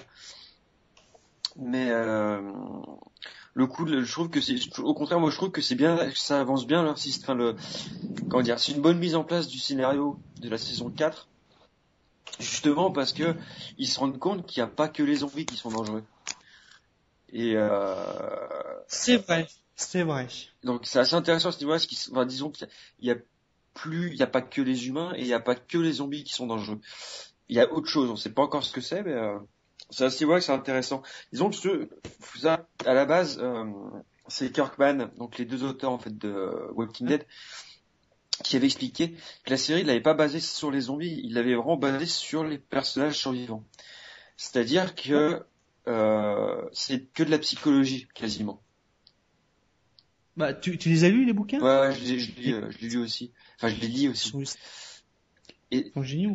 J'ai- Enfin, j'ai j'ai les tous lus. Et le truc, c'est vraiment, c'est vraiment de la psychologie. Donc, c'est pour ça que c'est mou. C'est parce que, comment dire, t'as pas beaucoup d'action, mais psychologiquement, elle est difficile la saison qui commence. Bah, à vrai dire, j'ai pas trop ressenti, la psychologie des personnages. On, re- on ressent plus dans, le comics que que dans la série. C'est euh, on voit les zombies certes euh, dans, dans le comics c'est juste les zombies c'est un on va dire un personnage de décor que dans dans la série et ben on suit les personnages dans dans leurs aventures mais on voit pas que euh, que les personnages se semblent dans la folie complète. Certes, dans la saison 3, on voit que euh, le, per- le per- le personnage principal, euh, Rick, commence à être complètement taré, mais il pousse pas le, le truc plus loin, tu vois. Hmm. C'est ça que je, je reproche un peu dans cette série, c'est que euh, ils mettent pas ce qu'ils ont fait dans la saison 2, c'est je, trou- je- je trouvais ça formidable euh, le twist qui est entre entre euh, la mi-saison Mhm. et la saison 3 euh, c'était très mou, c'était oh là là, c'était long, c'était longuet, c'était et j'espère que cette saison 4 l'aura il, il y aura un truc qui va- qui va déclencher euh, l'histoire en fait ou peut-être un personnage comme euh, une certaine euh, je veux pas je veux pas vous dire un, un peu plus mais où, où on commence putain, j'ai le chat, qui m'attaque là le- où on commence à, devenir complètement taré et j'espère que dans cette saison 4 ça- on aura plus un peu cette ces ces genres de psychologie assez tarés. Mhm. voilà Moi, je m'inquiète pas parce que c'est AMC. AMC, ils, ils sont pas réputés pour faire des séries de merde, donc. Euh, mais bon, si Oui, voilà, je m'inquiète pas quoi. Et puis, euh, puis voilà. ok euh, euh, qu'est-ce que Moi j'avais une question oui par ah, rapport à, pour Maïka. Par rapport à Baptiste Mot- euh, Motel, là. Est-ce que tu sais combien de saisons il risque d'y avoir? Est-ce que tu sais s'il y a des, s'il y a- enfin, combien de saisons ont été programmées? Non Maïka n'est plus là Pour l'instant, je, je sais pas, pour l'instant, il y en avait deux. Mais comme c'est assez récent comme série, euh, et si ça fonctionne bien, je pense qu'il n'y a pas de raison pour que ça continue pas. Parce euh, que là, euh, pour tout vous dire, euh, j'ai fini Bre- Breaking Bad il y a pas longtemps. ah, Et euh, j'ai envie de me regarder une série qui dure pas 10 ans, quoi, tu vois. J'ai beaucoup aimé Breaking Bad, mais bon, voilà. Donc euh, ça m'intéresse, mais j'espère que ça, ça dure pas non plus 10 saisons, quoi. Euh, oui, ben là pour le moment, oui. Voilà, ils sont vraiment sur deux. Là, la, euh, elle est diffusée en ce moment sur euh, 13e rue. Donc euh, voilà, à suivre. euh, Pour le moment, c'est les premières. euh, Normalement, je crois que c'est diffusé à partir de de 1 heure du matin. euh, Oui, ben, euh, c'était hier 1 heure du matin, la première. Et après, c'est du 22 heures. euh, voilà, c'est vraiment la deuxième partie de soirée, quoi. Mhm. Euh, D'accord, oui, oui. Ouais, à mon avis, c'est du, du gros gore. Bon, c'est vrai que comme j'ai dit tout à l'heure, il y a vraiment des relations bizarres, des de l'inceste, des choses bizarres qui. Je pense qu'il y a aussi pas mal de, de choses, euh, de gros mots, de machins un peu, euh, un peu sexuels, un peu tendancieux, un peu bizarres. Et puis des, des insultes et des, des choses. Bon, voilà, le jeune public n'aura pas accès, euh, je pense. euh, je Ouais, crois non, oui. que j'ai pu apercevoir un moins de 16 ou quelque chose dans ces eaux-là. Je j'ai pu apercevoir ça, hein. mais euh, bon, vraiment à à valider quoi. Mais euh, voilà. Apparemment, c'est un bon. Il y a des bonnes critiques. Donc là, j'ai regardé par rapport euh, au site euh, Allociné. Ils ont une bonne critique. D'accord. Ils ont trois étoiles, donc euh, bon, un truc assez euh, assez bien quoi. Donc voilà. Il y a Core que- qui nous dit euh, une bonne série type frisson horreur, c'est American Horror Story. Voilà. Euh, oui, ça, ça, ça, ça c'est vraiment bien. Ouais, oui, oui, il a raison. Euh, bravo, c'est vrai que euh, ça, c'est une série euh, qui pousse vraiment la, la chair. Ouais, c'est même plus la chair de poule qu'on a, hein, c'est toute la, tout le poulailler et compagnie là. hein, c'est euh, vraiment. C'est la chair d'ampoule. Oh, Oh oh, là. oh, oh là là là là. Waouh. Tan, Quel humoriste, cet homme.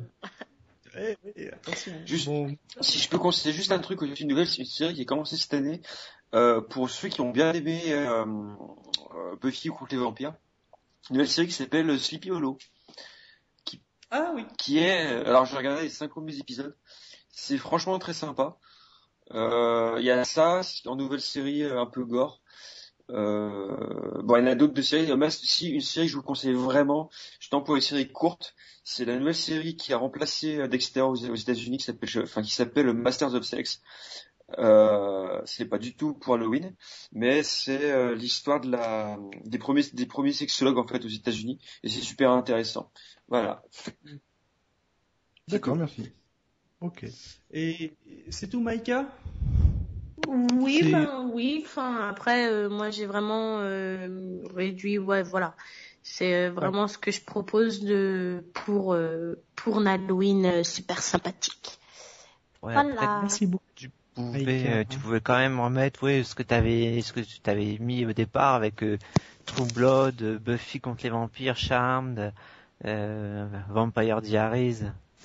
Voilà. Bah après, c'était vraiment ma grosse liste et je pense que bon, euh, c'est une liste de per... enfin, c'est vraiment euh, la liste de ce que j'ai pu regarder pour le moment. Euh, et là pour, pour pour la journée du coup. Et euh, donc du coup, c'est vraiment ouais, voilà la liste euh, Charmed, Buffy, tout ça. J'ai vraiment, je suis passée au-dessus parce que tout le monde connaît, enfin tout le monde connaît les, les générations, euh, ouais, toute la gé- génération actuelle connaît Charmed, autres, Buffy. Hmm. Voilà, c'est vrai. Puis c'est vraiment euh, quand on dit les trois sœurs Halliwell, là, les, les trois. Ah bon, la dernière fois, quand j'ai demandé à mon ami, j'ai dit oui, euh, on regarde Charmed. Ah ouais, les trois bombasses. Non, non, bon, c'est bon, on va pas regarder ça. On va regarder. on va regarder C'est vrai en plus, hein, elles sont sexe hein, dans le dans la série. Voilà. elles sont- Voilà, c'est vraiment les trois bombasses. Ah, les trois bombasses là, qui ont des pouvoirs Ah. magiques, non mais. euh, ouais. D'ailleurs, j'ai une question, Maïka, j'ai une question. Est-ce que tu as vu la série euh, Witches of the East, of the East? Euh, C'est non, une série, qui- pas. apparemment, c'est une série qui a commencé cette année et je sais pas ce que ça donne. Euh, j'ai j'ai pas pu euh, j'ai pas pu voir donc c'est c'est quoi c'est le titre? Tu peux me C'est répéter euh, oui, alors attends, je vais vérifier. Normalement, c'est Witches of the East, of the of the East, ouais, c'est ça. Attends, ouais je non vérifie. ça me dit rien ça me Witches dit of rien, East pas End, voilà. C'est ça, Witches Euh, of East End. Je mets le, attends, je te mets le lien, euh... te mets le lien halluciné sur, euh, sur le chat. voilà puis je je je ferai mon parce que c'est vrai que comme euh, comme on parlait euh, il y a longtemps de ça euh, avec les podcasters quand euh, on a une série euh, et qu'on doit suivre la série des fois on revient en on revient en arrière Mhm. et, euh, des, des, des fois on découvre des séries après sur le tard. Et du coup on se dit waouh les séries on est en retard. Et c'est vrai que là bah la série que tu tu, tu m'annonces là je je n'ai pas eu pas eu vent. Donc je vais je vais vraiment noter le lien là puis faire un petit tour euh, pour un petit peu voir ce qu'il en est.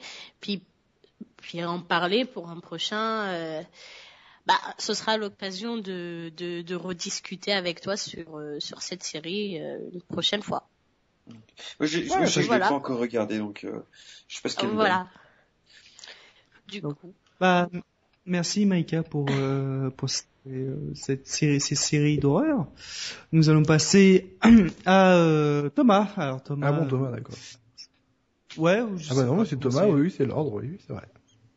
Bon, je vais aller vite. hein. Je vais aller vite sur euh, trois podcasts. Euh, alors le premier Geek et légende, qui bah voilà, tout est dans le titre. Ils vont parler, ils ont fait très peu d'émissions pour l'instant, moins d'une dizaine, je crois, et ils parlent de mythes et légendes euh, plus ou moins récentes. Et ça va même un petit peu plus loin parce que leur dernier épisode, ça parlait de Batman. Mais sinon, ils ont parlé de vampires, de zombies. De quoi ils ont parlé? De Sherlock Holmes, ils ont fait un épisode sur Sherlock Holmes. Euh, les légendes arthuriennes. Donc voilà, c'est et ils sont normands. Euh, donc euh, voilà, je peux que conseiller leur podcast l'étant moi-même. Euh, je, je recommande vivement leur, leur podcast. voilà, exactement. Et puis les autres, euh, les autres podcasts dont je vais parler ne sont pas du tout, euh, puisque eux ils sont carrément québécois. Et là, on part vraiment dans le dans le thème d'Halloween, puisque c'est deux podcasts sur le cinéma d'horreur.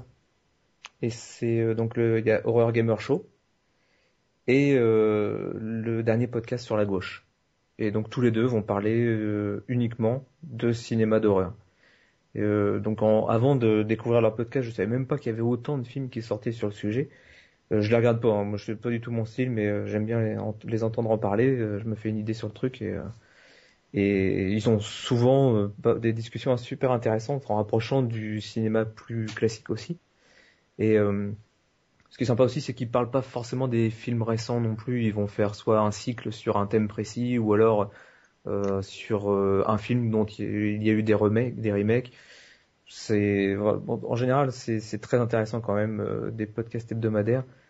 Bon par contre, faut vraiment être, je pense, quand on n'est pas curieux, faut être fan du genre parce que sinon on va vite s'emmerder. Mais euh, c'est assez intéressant d'entendre parler d'autant de films là. Je je vous le disais avant de de- d'entendre ces podcasts-là, j'aurais jamais cru qu'il y avait autant de films sur le sujet. Quoi. Bah, à vrai dire, les, euh, les films d'horreur, c'est, c'est par cycle. Dans les années, dans les années 70, c'était plus sur les zombies avec les films de George Romero et tout Ouais. ça, hein, les- le massacre à la tronçonneuse. Et les années 80, il n'y avait pas tant que ça. Et c'est là où ça pris plus de, de l'ampleur, c'est dans les années 90 avec les, euh, les euh, ce qu'on appelle les films euh, slasher.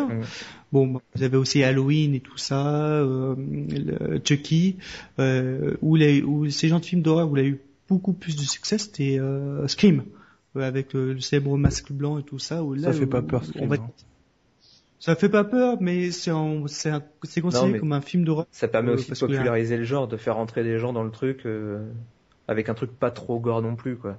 Et puis après, Mm. de faire découvrir au cinéma sans que ce soit tout de suite classé euh, euh, classé R là-bas. Bon, tu commences Mm. par ça et puis après tu vas plus loin. Je pense que c'est euh, compliqué là- de commencer directement par l'exorciste. Oui, là, c'est vrai. mais c'est vrai.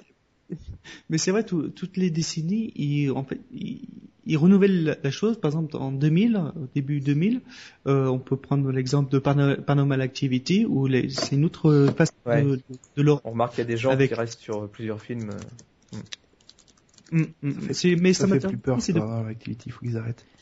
Ah ouais, ça fait, ça fait C'est- Oui, Ah, ça c'est l'appréhension. ouais. Excuse-moi Thomas. Ah non, il n'y a pas de problème.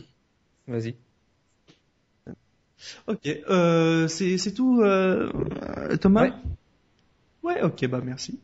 Euh, nous allons passer à Jérôme. Alors, Jérôme, qu'est-ce que nous propose pour passer une bonne soirée d'Halloween? Alors moi je vous propose une, une petite sélection de jeux vidéo sur le thème, je dirais, de, de un petit peu du frisson plutôt que de la peur.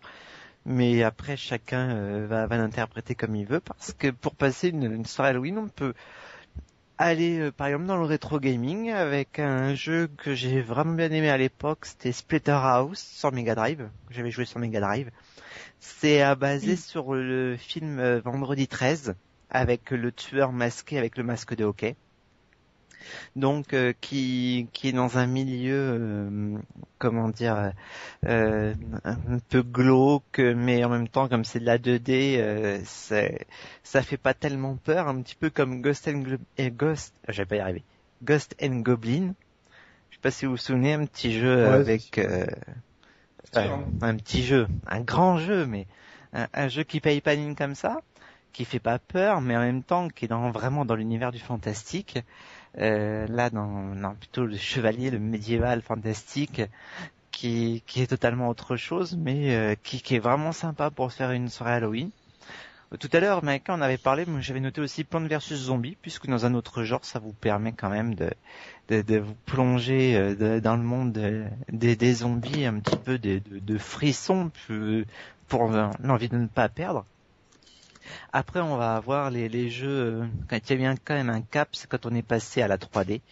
euh, puisque euh, c'est vraiment là que les choses ont été un peu plus loin dans le gore, avec par exemple euh, Silent Hill, euh, Resident Evil, Non, pas Resident Evil. même oui, oui, voilà, même si voilà, on peut avoir une Je, polémique. je dirai un petit mot, à- je dirai un petit mot à la fin de ton truc. D'accord. Donc on peut avoir, on a vu, il y avait Manhunt aussi à l'époque qui avait fait, euh, qui avait fait assez de bruit. Euh, c'était sur PS2, c'était environ une dizaine d'années que c'est sorti. Euh, donc après, euh, on va avoir des jeux genre Left 4 Dead, etc. Puis on a une pléiade de jeux avec les zombies. Il y avait Dead Rising qui se passait dans un centre commercial, qui était, qui était à l'époque sympa. Ensuite, je vais revenir Ça. Sur des jeux qui sont, je dirais, plus grand public.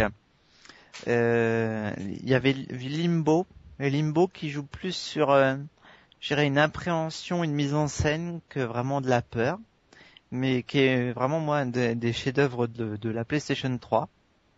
Bon, de la PlayStation 3 parce que j'ai la PS3 et également sur d'autres plateformes. Ensuite, euh, Luigi, Luigi's Mansion, qui était sur GameCube, qui, qui est enfantin, mais en même temps qui, qui met dans une ambiance, une ambiance maison hantée, vraiment Halloween, ça, vraiment un peu tout public. Et puis euh, Doom, aussi Doom à l'époque, qui, euh, même si les graphismes en 3D euh, ne sont pas fabuleux par rapport à ce qu'on a aujourd'hui, pour l'époque c'était gore, et ça valait le détour. Ensuite, un petit dernier parce que ça va être un petit peu le fil rouge du de l'épisode, c'est Alone in the Dark. Parce que, pourquoi, pourquoi? Parce que je vais vous faire gagner mon exemplaire de Alone in the Dark sur, Ah, bien. sur PlayStation, à la première PlayStation. Donc comme vous me connaissez, c'est un de mes jeux, la boîte est impeccable, le CD n'a aucune trace. Enfin, les CD, Et- puisqu'il y a deux CD. On peut peut-être proposer euh, sur le chat? On va peut-être le proposer Euh, sur le chat. Bah ouais, ouais euh, tu, tu comptes comment le faire gagner ce Oh, jeu? ben, je ne sais pas, on va on, on réf- on réfléchit un instant et puis le temps qu'on passe à, à la personne suivante, je crois que c'est Chocoman. Parce que voici ma petite liste, donc je sais qu'il y a énormément de jeux euh, qui, qui ont un attrait à l'horreur, mais moi voilà ma petite sélection perso, des jeux que je recommande pour passer une petite soirée dans le noir chez soi, euh, avec la pluie qui tombe sur les carreaux, ouais. vous mettre dans l'ambiance. Et dans, ce- dans ces jeux-là, c'est lequel que tu retiens euh, au niveau de- pour passer une bonne soirée d'horreur, un Ah soir. oui, de- j'en ai oublié un que j'aime bien me faire de temps en temps. Euh, c'est vrai que j'ai eu tort de l'oublier, c'est The House of the Dead. Ah, ça c'est vachement arcade. C'est, c'est, ben, c'est voilà. Là, je veux dire, je sais même plus combien il dure là, celui que j'ai sur la Wii. Euh, il dure trois quarts d'heure, il dure vraiment pas longtemps. Mais alors c'est un truc de défouloir. Il y a du, du fuck toutes les trois secondes. euh, c'est euh, des, zombies overkill. qui s'équivent. C'est le overkill, ouais, tout à fait. Euh, c'est euh, des, des- comment des, des zombies qui savent qu'ils vont se faire défoncer la gueule, mais ils viennent quand même. C'est c'est vraiment le défaut. Moi, c'est Jacques, c'est celui-là que je retiens parce que ça dure vraiment pas longtemps. On peut se le faire d'une seule traite et puis se défouler. Hmm. Bon, ok, bah merci pour tous ces petits jeux euh, bien Moi, sympathiques. je veux juste dire un petit mot, si c'est possible. Oui, justement, comme Euh, ça, ça. de mon point de vue, je trouve que, alors par exemple, de mon point de vue, je trouve que Resident Evil, on le considère comme un jeu d'horreur, mais je trouve que ça fait absolument pas peur. quoi. C'est juste, je Ah, pense que c'est plus l'ambiance, voilà, c'est juste plus l'ambiance. Voilà. l'ambiance.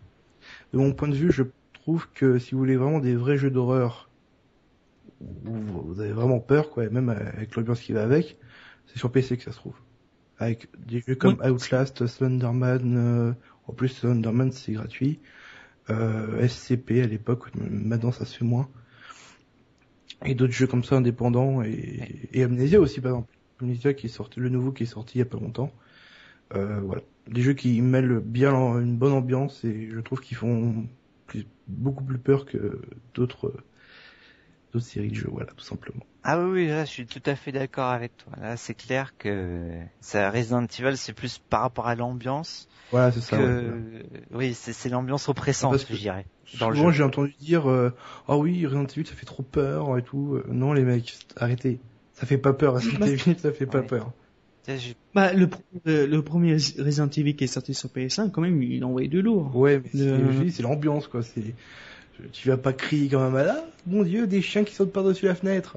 Ah mon dieu. Ah, mais ça, voilà, c'est, Ah, c'est la je surprise, l'effet de surprise qui fait peur. Hmm. Ouais. Bah, je, prends- je prends l'exemple de Dead Space.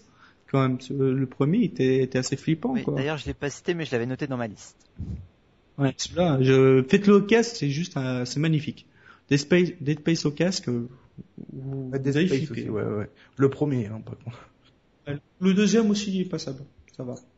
Bon, ok. Euh, oui, bah, merci à toi, euh, Jérôme.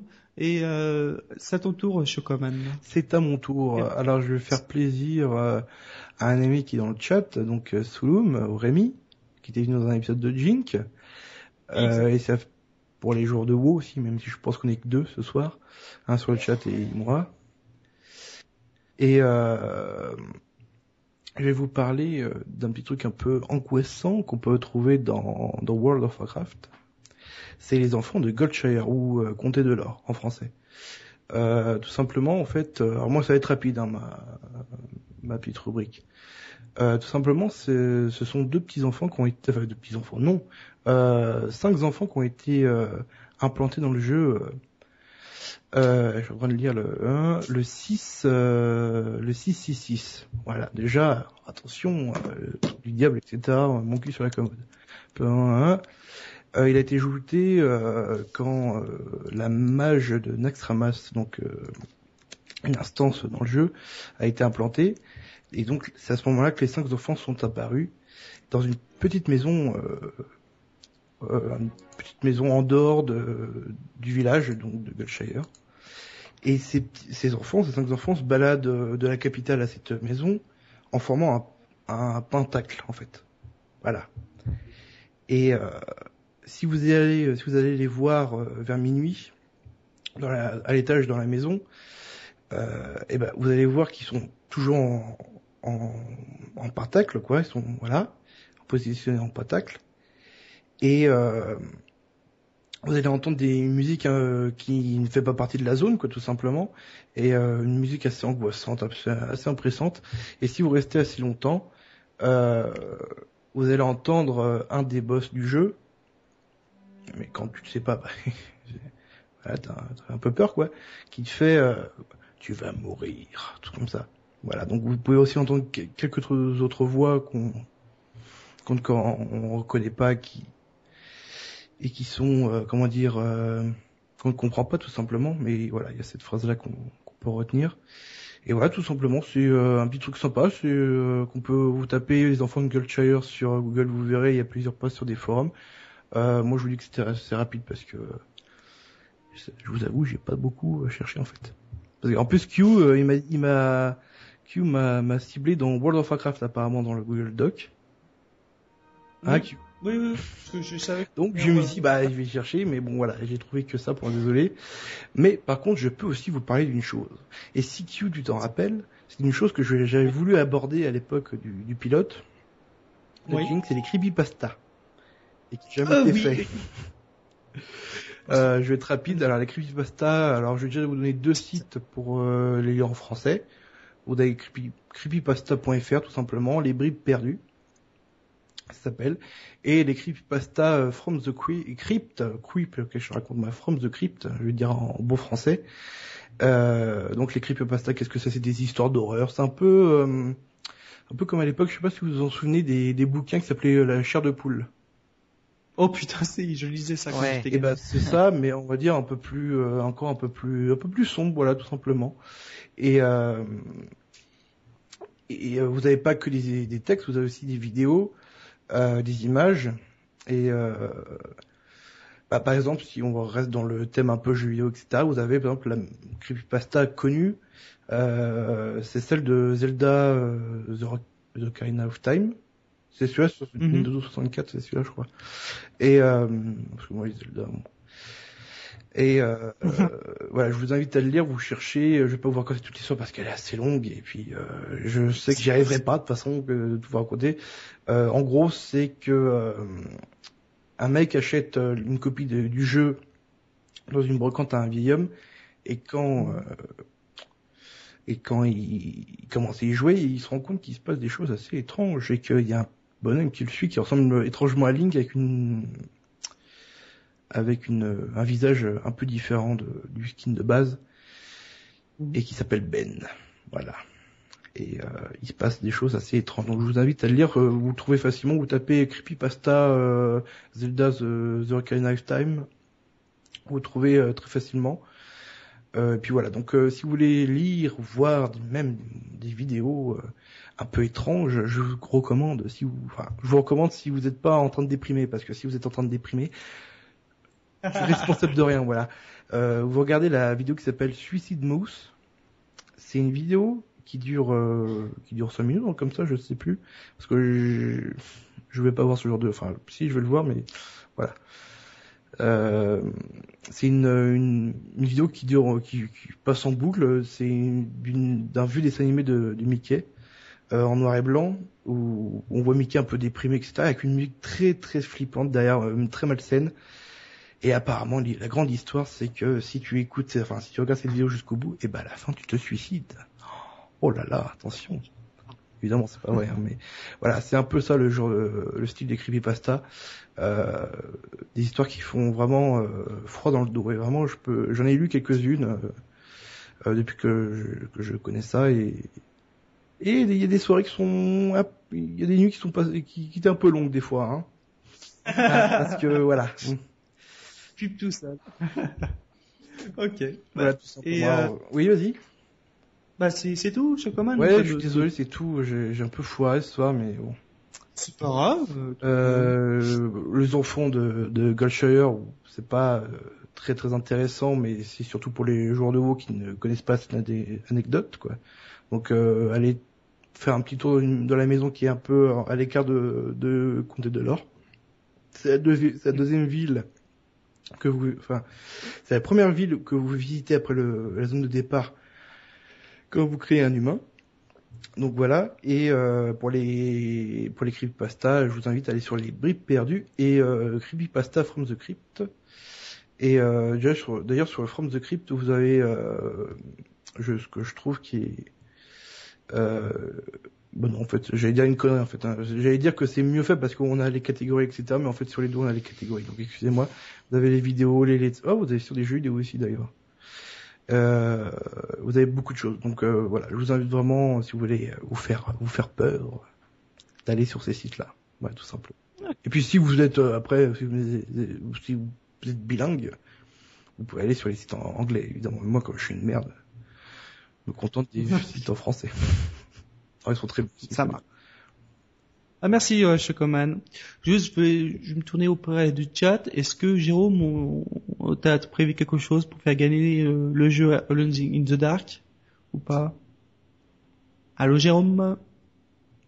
Et tu vois, Ah, non, non, je, oui, je, je t'entendais bien, mais je bug. Moi-même, je bug avec le chat, etc. Donc, je pense qu'on va plutôt faire euh, par euh, avec le, le blog directement, Ouais, Ouais, dans les commentaires.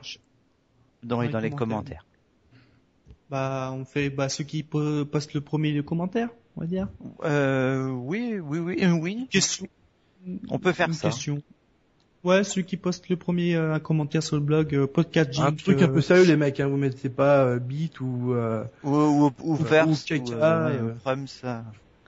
voilà ou, ou first voilà putain first non s'il vous plaît les mecs Euh, euh, je vais demander à, à l'invité euh, Folken, est-ce que tu as peut-être un petit truc à nous conseiller, un petit jeu, un- une série, un film? Alors, ah, que dire? Ah.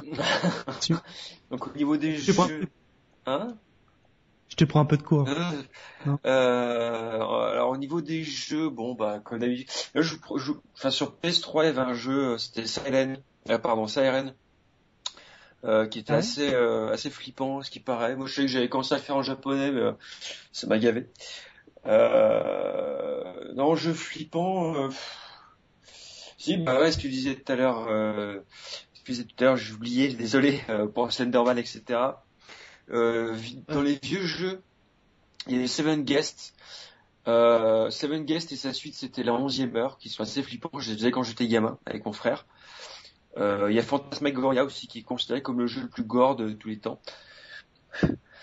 Euh, il y a ça. Sinon, souvent dans les jeux, on va dire sur iOS entre autres et sur Android donc, vous avez les Simpsons. Euh, bah du coup, ça va être fini là bientôt. Il y avait les Simpsons euh, Springfield qui sont en opération spéciale pour les euh, pour euh, Halloween. Il y a aussi Mhm. euh, Angry Birds euh, Friends, donc la version sociale en fait d'Angry Birds qui est en mode euh, Halloween jusqu'à la fin de la semaine normalement. Euh, sinon au niveau des séries, parce que j'ai tout à l'heure, euh, je vous conseille fortement euh, Sleepy Hollow, je trouve ça vraiment sympa. Euh, ça me rappelle vraiment l'époque de Buffy, c'est vraiment le truc dans, dans le même genre, c'est assez trippant. Euh, un petit synopsis vite fait en fait de, de Hollow. En gros, c'est un mec qui se réveille euh, de, enfin, il se bat contre euh, le cavalier sans tête, il se fait buter. Sauf que sa femme étant une sorcière, il se réveille 200 ans plus tard, à notre époque, euh, 400 ans plus tard, à notre époque, à Hollow, en même temps que le cavalier euh, sans tête. Et euh, Mm. du coup, le cavalier sans tête, en fait, il s'avère, enfin, je vais pas spoiler trop, mais en gros, c'est pas lui le principal méchant de l'histoire. Et du coup, en fait, il, bah, t'as plein de démons qui se pointent dans la ville. Donc Ah, c'est un peu, euh, concept, ça, ouais. c'est vraiment, franchement, la série est vraiment super cool. Et en plus, je dis pas qui c'est le, qui c'est en fait la, le, le, le cavalier sans tête, mais en fait, on, euh, euh, tu te dis heureusement qu'il sait, enfin heureusement qu'il est pas régulièrement dans la série, dans la série parce que ça serait franchement la merde. euh, ah, donc cette série est vraiment super bien. Euh, Il y a Hero aussi qui a repris dans le genre euh, pour le déguisement. Il y a la deuxième saison de Green Arrow qui a repris. Euh, Mm. Toujours très bonne série, ça vraiment excellente. Euh, quoi d'autre? Dans les films, ah si, alors il y, a- il y a un film que je peux conseiller dans les films qui font bien flipper leur race. Euh, c'est la L'Avant Noir avec euh, Daniel Radcliffe. Ah oui, lui, il fait bien flipper, oui. Ouais, Je l'ai vu au cinéma et je te confirme que quand je l'ai vu au, cinéma, j'ai flippé. voilà. J'ai gu- j'ai gueulé. Euh, moi, je l'avais- je récupéré l'an dernier quand j'étais à Tokyo et du coup on l'avait regardé avec, avec les colocs. Et C'est vrai que c'est un peu une horreur quand même. Euh, après il y a aussi le, dernier- film qui est sorti il y a pas longtemps, là les dossiers, je sais plus quoi, euh, avec une histoire fantôme, euh, je sais plus comment ça s'appelle ce truc. Enfin qui a l'air assez flippant, faut regarder sur. C'est Ça, The ça Conjuring, non? Les dossiers Ouais voilà ça, c'est ça exactement, The Conjuring. À ce qui paraît il est bien flippant, je sais pas ce que ça donne. C'est ce que j'ai entendu que- aussi, ouais. Ouais, parce que, euh, faut dire que j'ai un peu une phobie de tout ce qui est fantôme, c'est très con, mais mais bon. Euh, euh, voilà, et puis et puis je crois que c'est à peu près tout, parce que dans les bouquins, euh, si peut-être au niveau des bouquins, euh, alors au niveau des bouquins, dans les il- comment dire, il y a deux auteurs qui sont assez connus, qui bossent ensemble en fait, c'est c'est les deux auteurs qui s'appellent Preston and Child et qui ont fait plein de, en fait, toute une série sur un détective qui s'appelle Pendergast. Et c'est une série, en fait, c'est du policier fantastique, euh, limite, enfin, franchement gore. Pour vous dire, le premier tome s'appelait, attends, il faut que je, le premier tome, il s'appelait comment? C'est pas le grenier des enfers, c'était, euh, ils avaient fait un film là-dessus. Enfin, en gros, c'est tellement, c'est tellement horrible cette série que ça me foutait mal à l'aise, vraiment. En lisant, ça me donnait limite des nausées. Tellement c'est dégueulasse. Ok. Mais par contre, c'est vraiment, c'est vraiment des très très bonnes séries de policières et vraiment, vraiment euh, Relique. Voilà, le premier tome s'appelle Relique. Ils avaient fait un film qui s'appelait Relique à l'époque. Le film est pourri, mais, mais par contre le bouquin est vraiment très très bien. Et donc c'est une série de voir, euh, pour l'instant il y a 15 histoires de, de ce de ce détective. Et donc lui-même en Mhm. fait a des pouvoirs psychiques, a des, a des pouvoirs psychiques. Donc euh, c'est assez intéressant. Euh, il y a des mutants, il y a des fantômes, il y a, il y a de, enfin, il y a vraiment tout, il y a de la, il y a, de il y a du satanisme, il y a plein, il y a- c'est un peu tout, toutes les, comment dire, ça touche un petit peu toutes les croyances et toutes les, toutes les trucs un peu psycho, enfin, psycho, psych, enfin, voilà, quoi. Tous les trucs de taré. Qui font, tous les trucs qui font bien flipper, on va dire. Donc c'est Preston, Preston and Child, je le note. En dessous. Bon. Sur le chat ou dans le Skype? Bah, merci, euh, quand, euh, Folken. De rien. Merci à vous.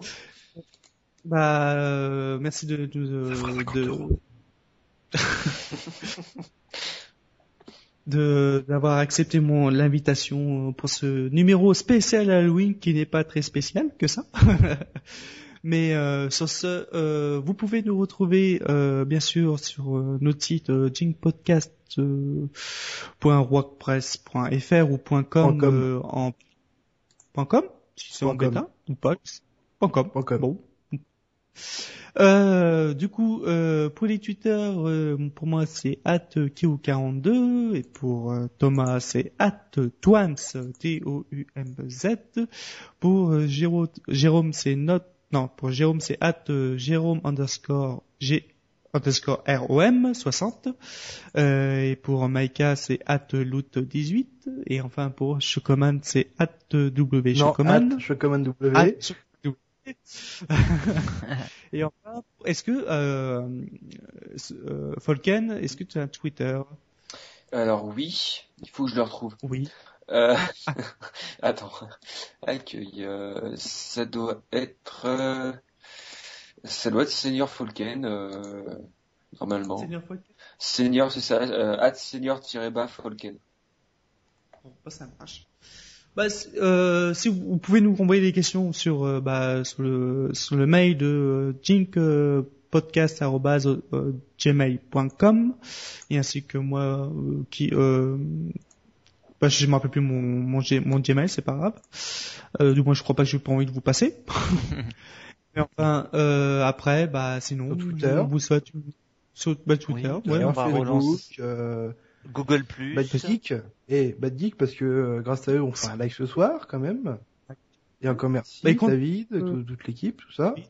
De nous laisser faire un Et live. de vous de vous entendre sur euh, ça va trancher, ça fait plaisir, Bah oui. David. Et puis Bah, sur bah, sur France ça, aussi, mettez-nous 5 étoiles. ouais, coucou à Lernouf et Steph Core aussi sur le chat, Solum ouais, Et- Solum, ouais. et quelques guests qui nous entendent aussi, qu'on connaît pas leur nom. Que j'espère qu'on vous revoit le la- le mois prochain. Alors le numéro, ça ce sera le ce sera le 255. Euh, le, le, Vingt- le 2 décembre 2013, au début. Euh, Non, c'est un vendredi, excusez-moi. Ça va être, ça devait être un vendredi, ce sera le 6 décembre de- 2013. Voilà. Comme d'habitude, à 20h sur batik.fr, etc. On va souhaiter une bonne soirée d'Halloween et à ciao, à plus tard. À plus tard tout le monde. À plus tard. Ciao.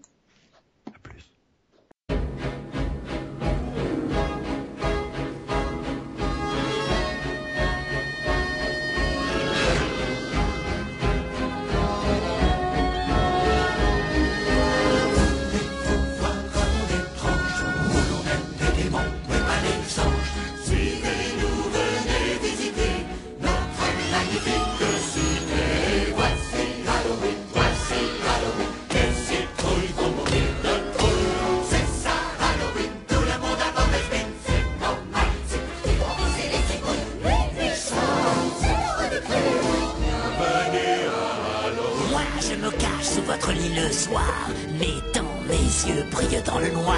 Moi, je me cache sous votre escalier, doigts de serpent et cheveux d'araignée.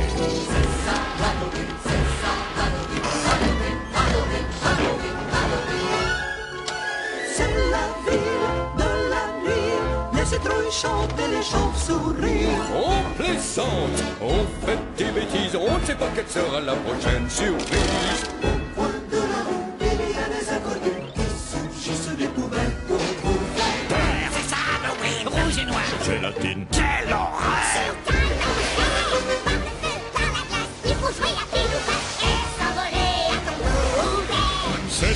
Crime, c'est la ville du crime. Je perds la tête, quelquefois j'ai la race. Avant de disparaître dans un flash. Je suis le l'eau Je suis le vent qui glace le. Moi, je me glisse comme une ombre noire et je transforme vos rêves en cauchemars.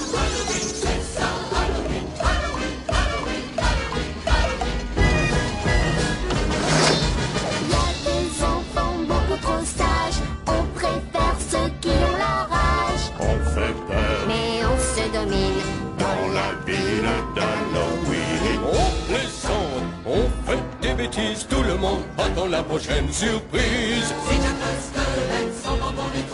C'est la ville de la nuit. Les citrouilles chantent et les chauves-souris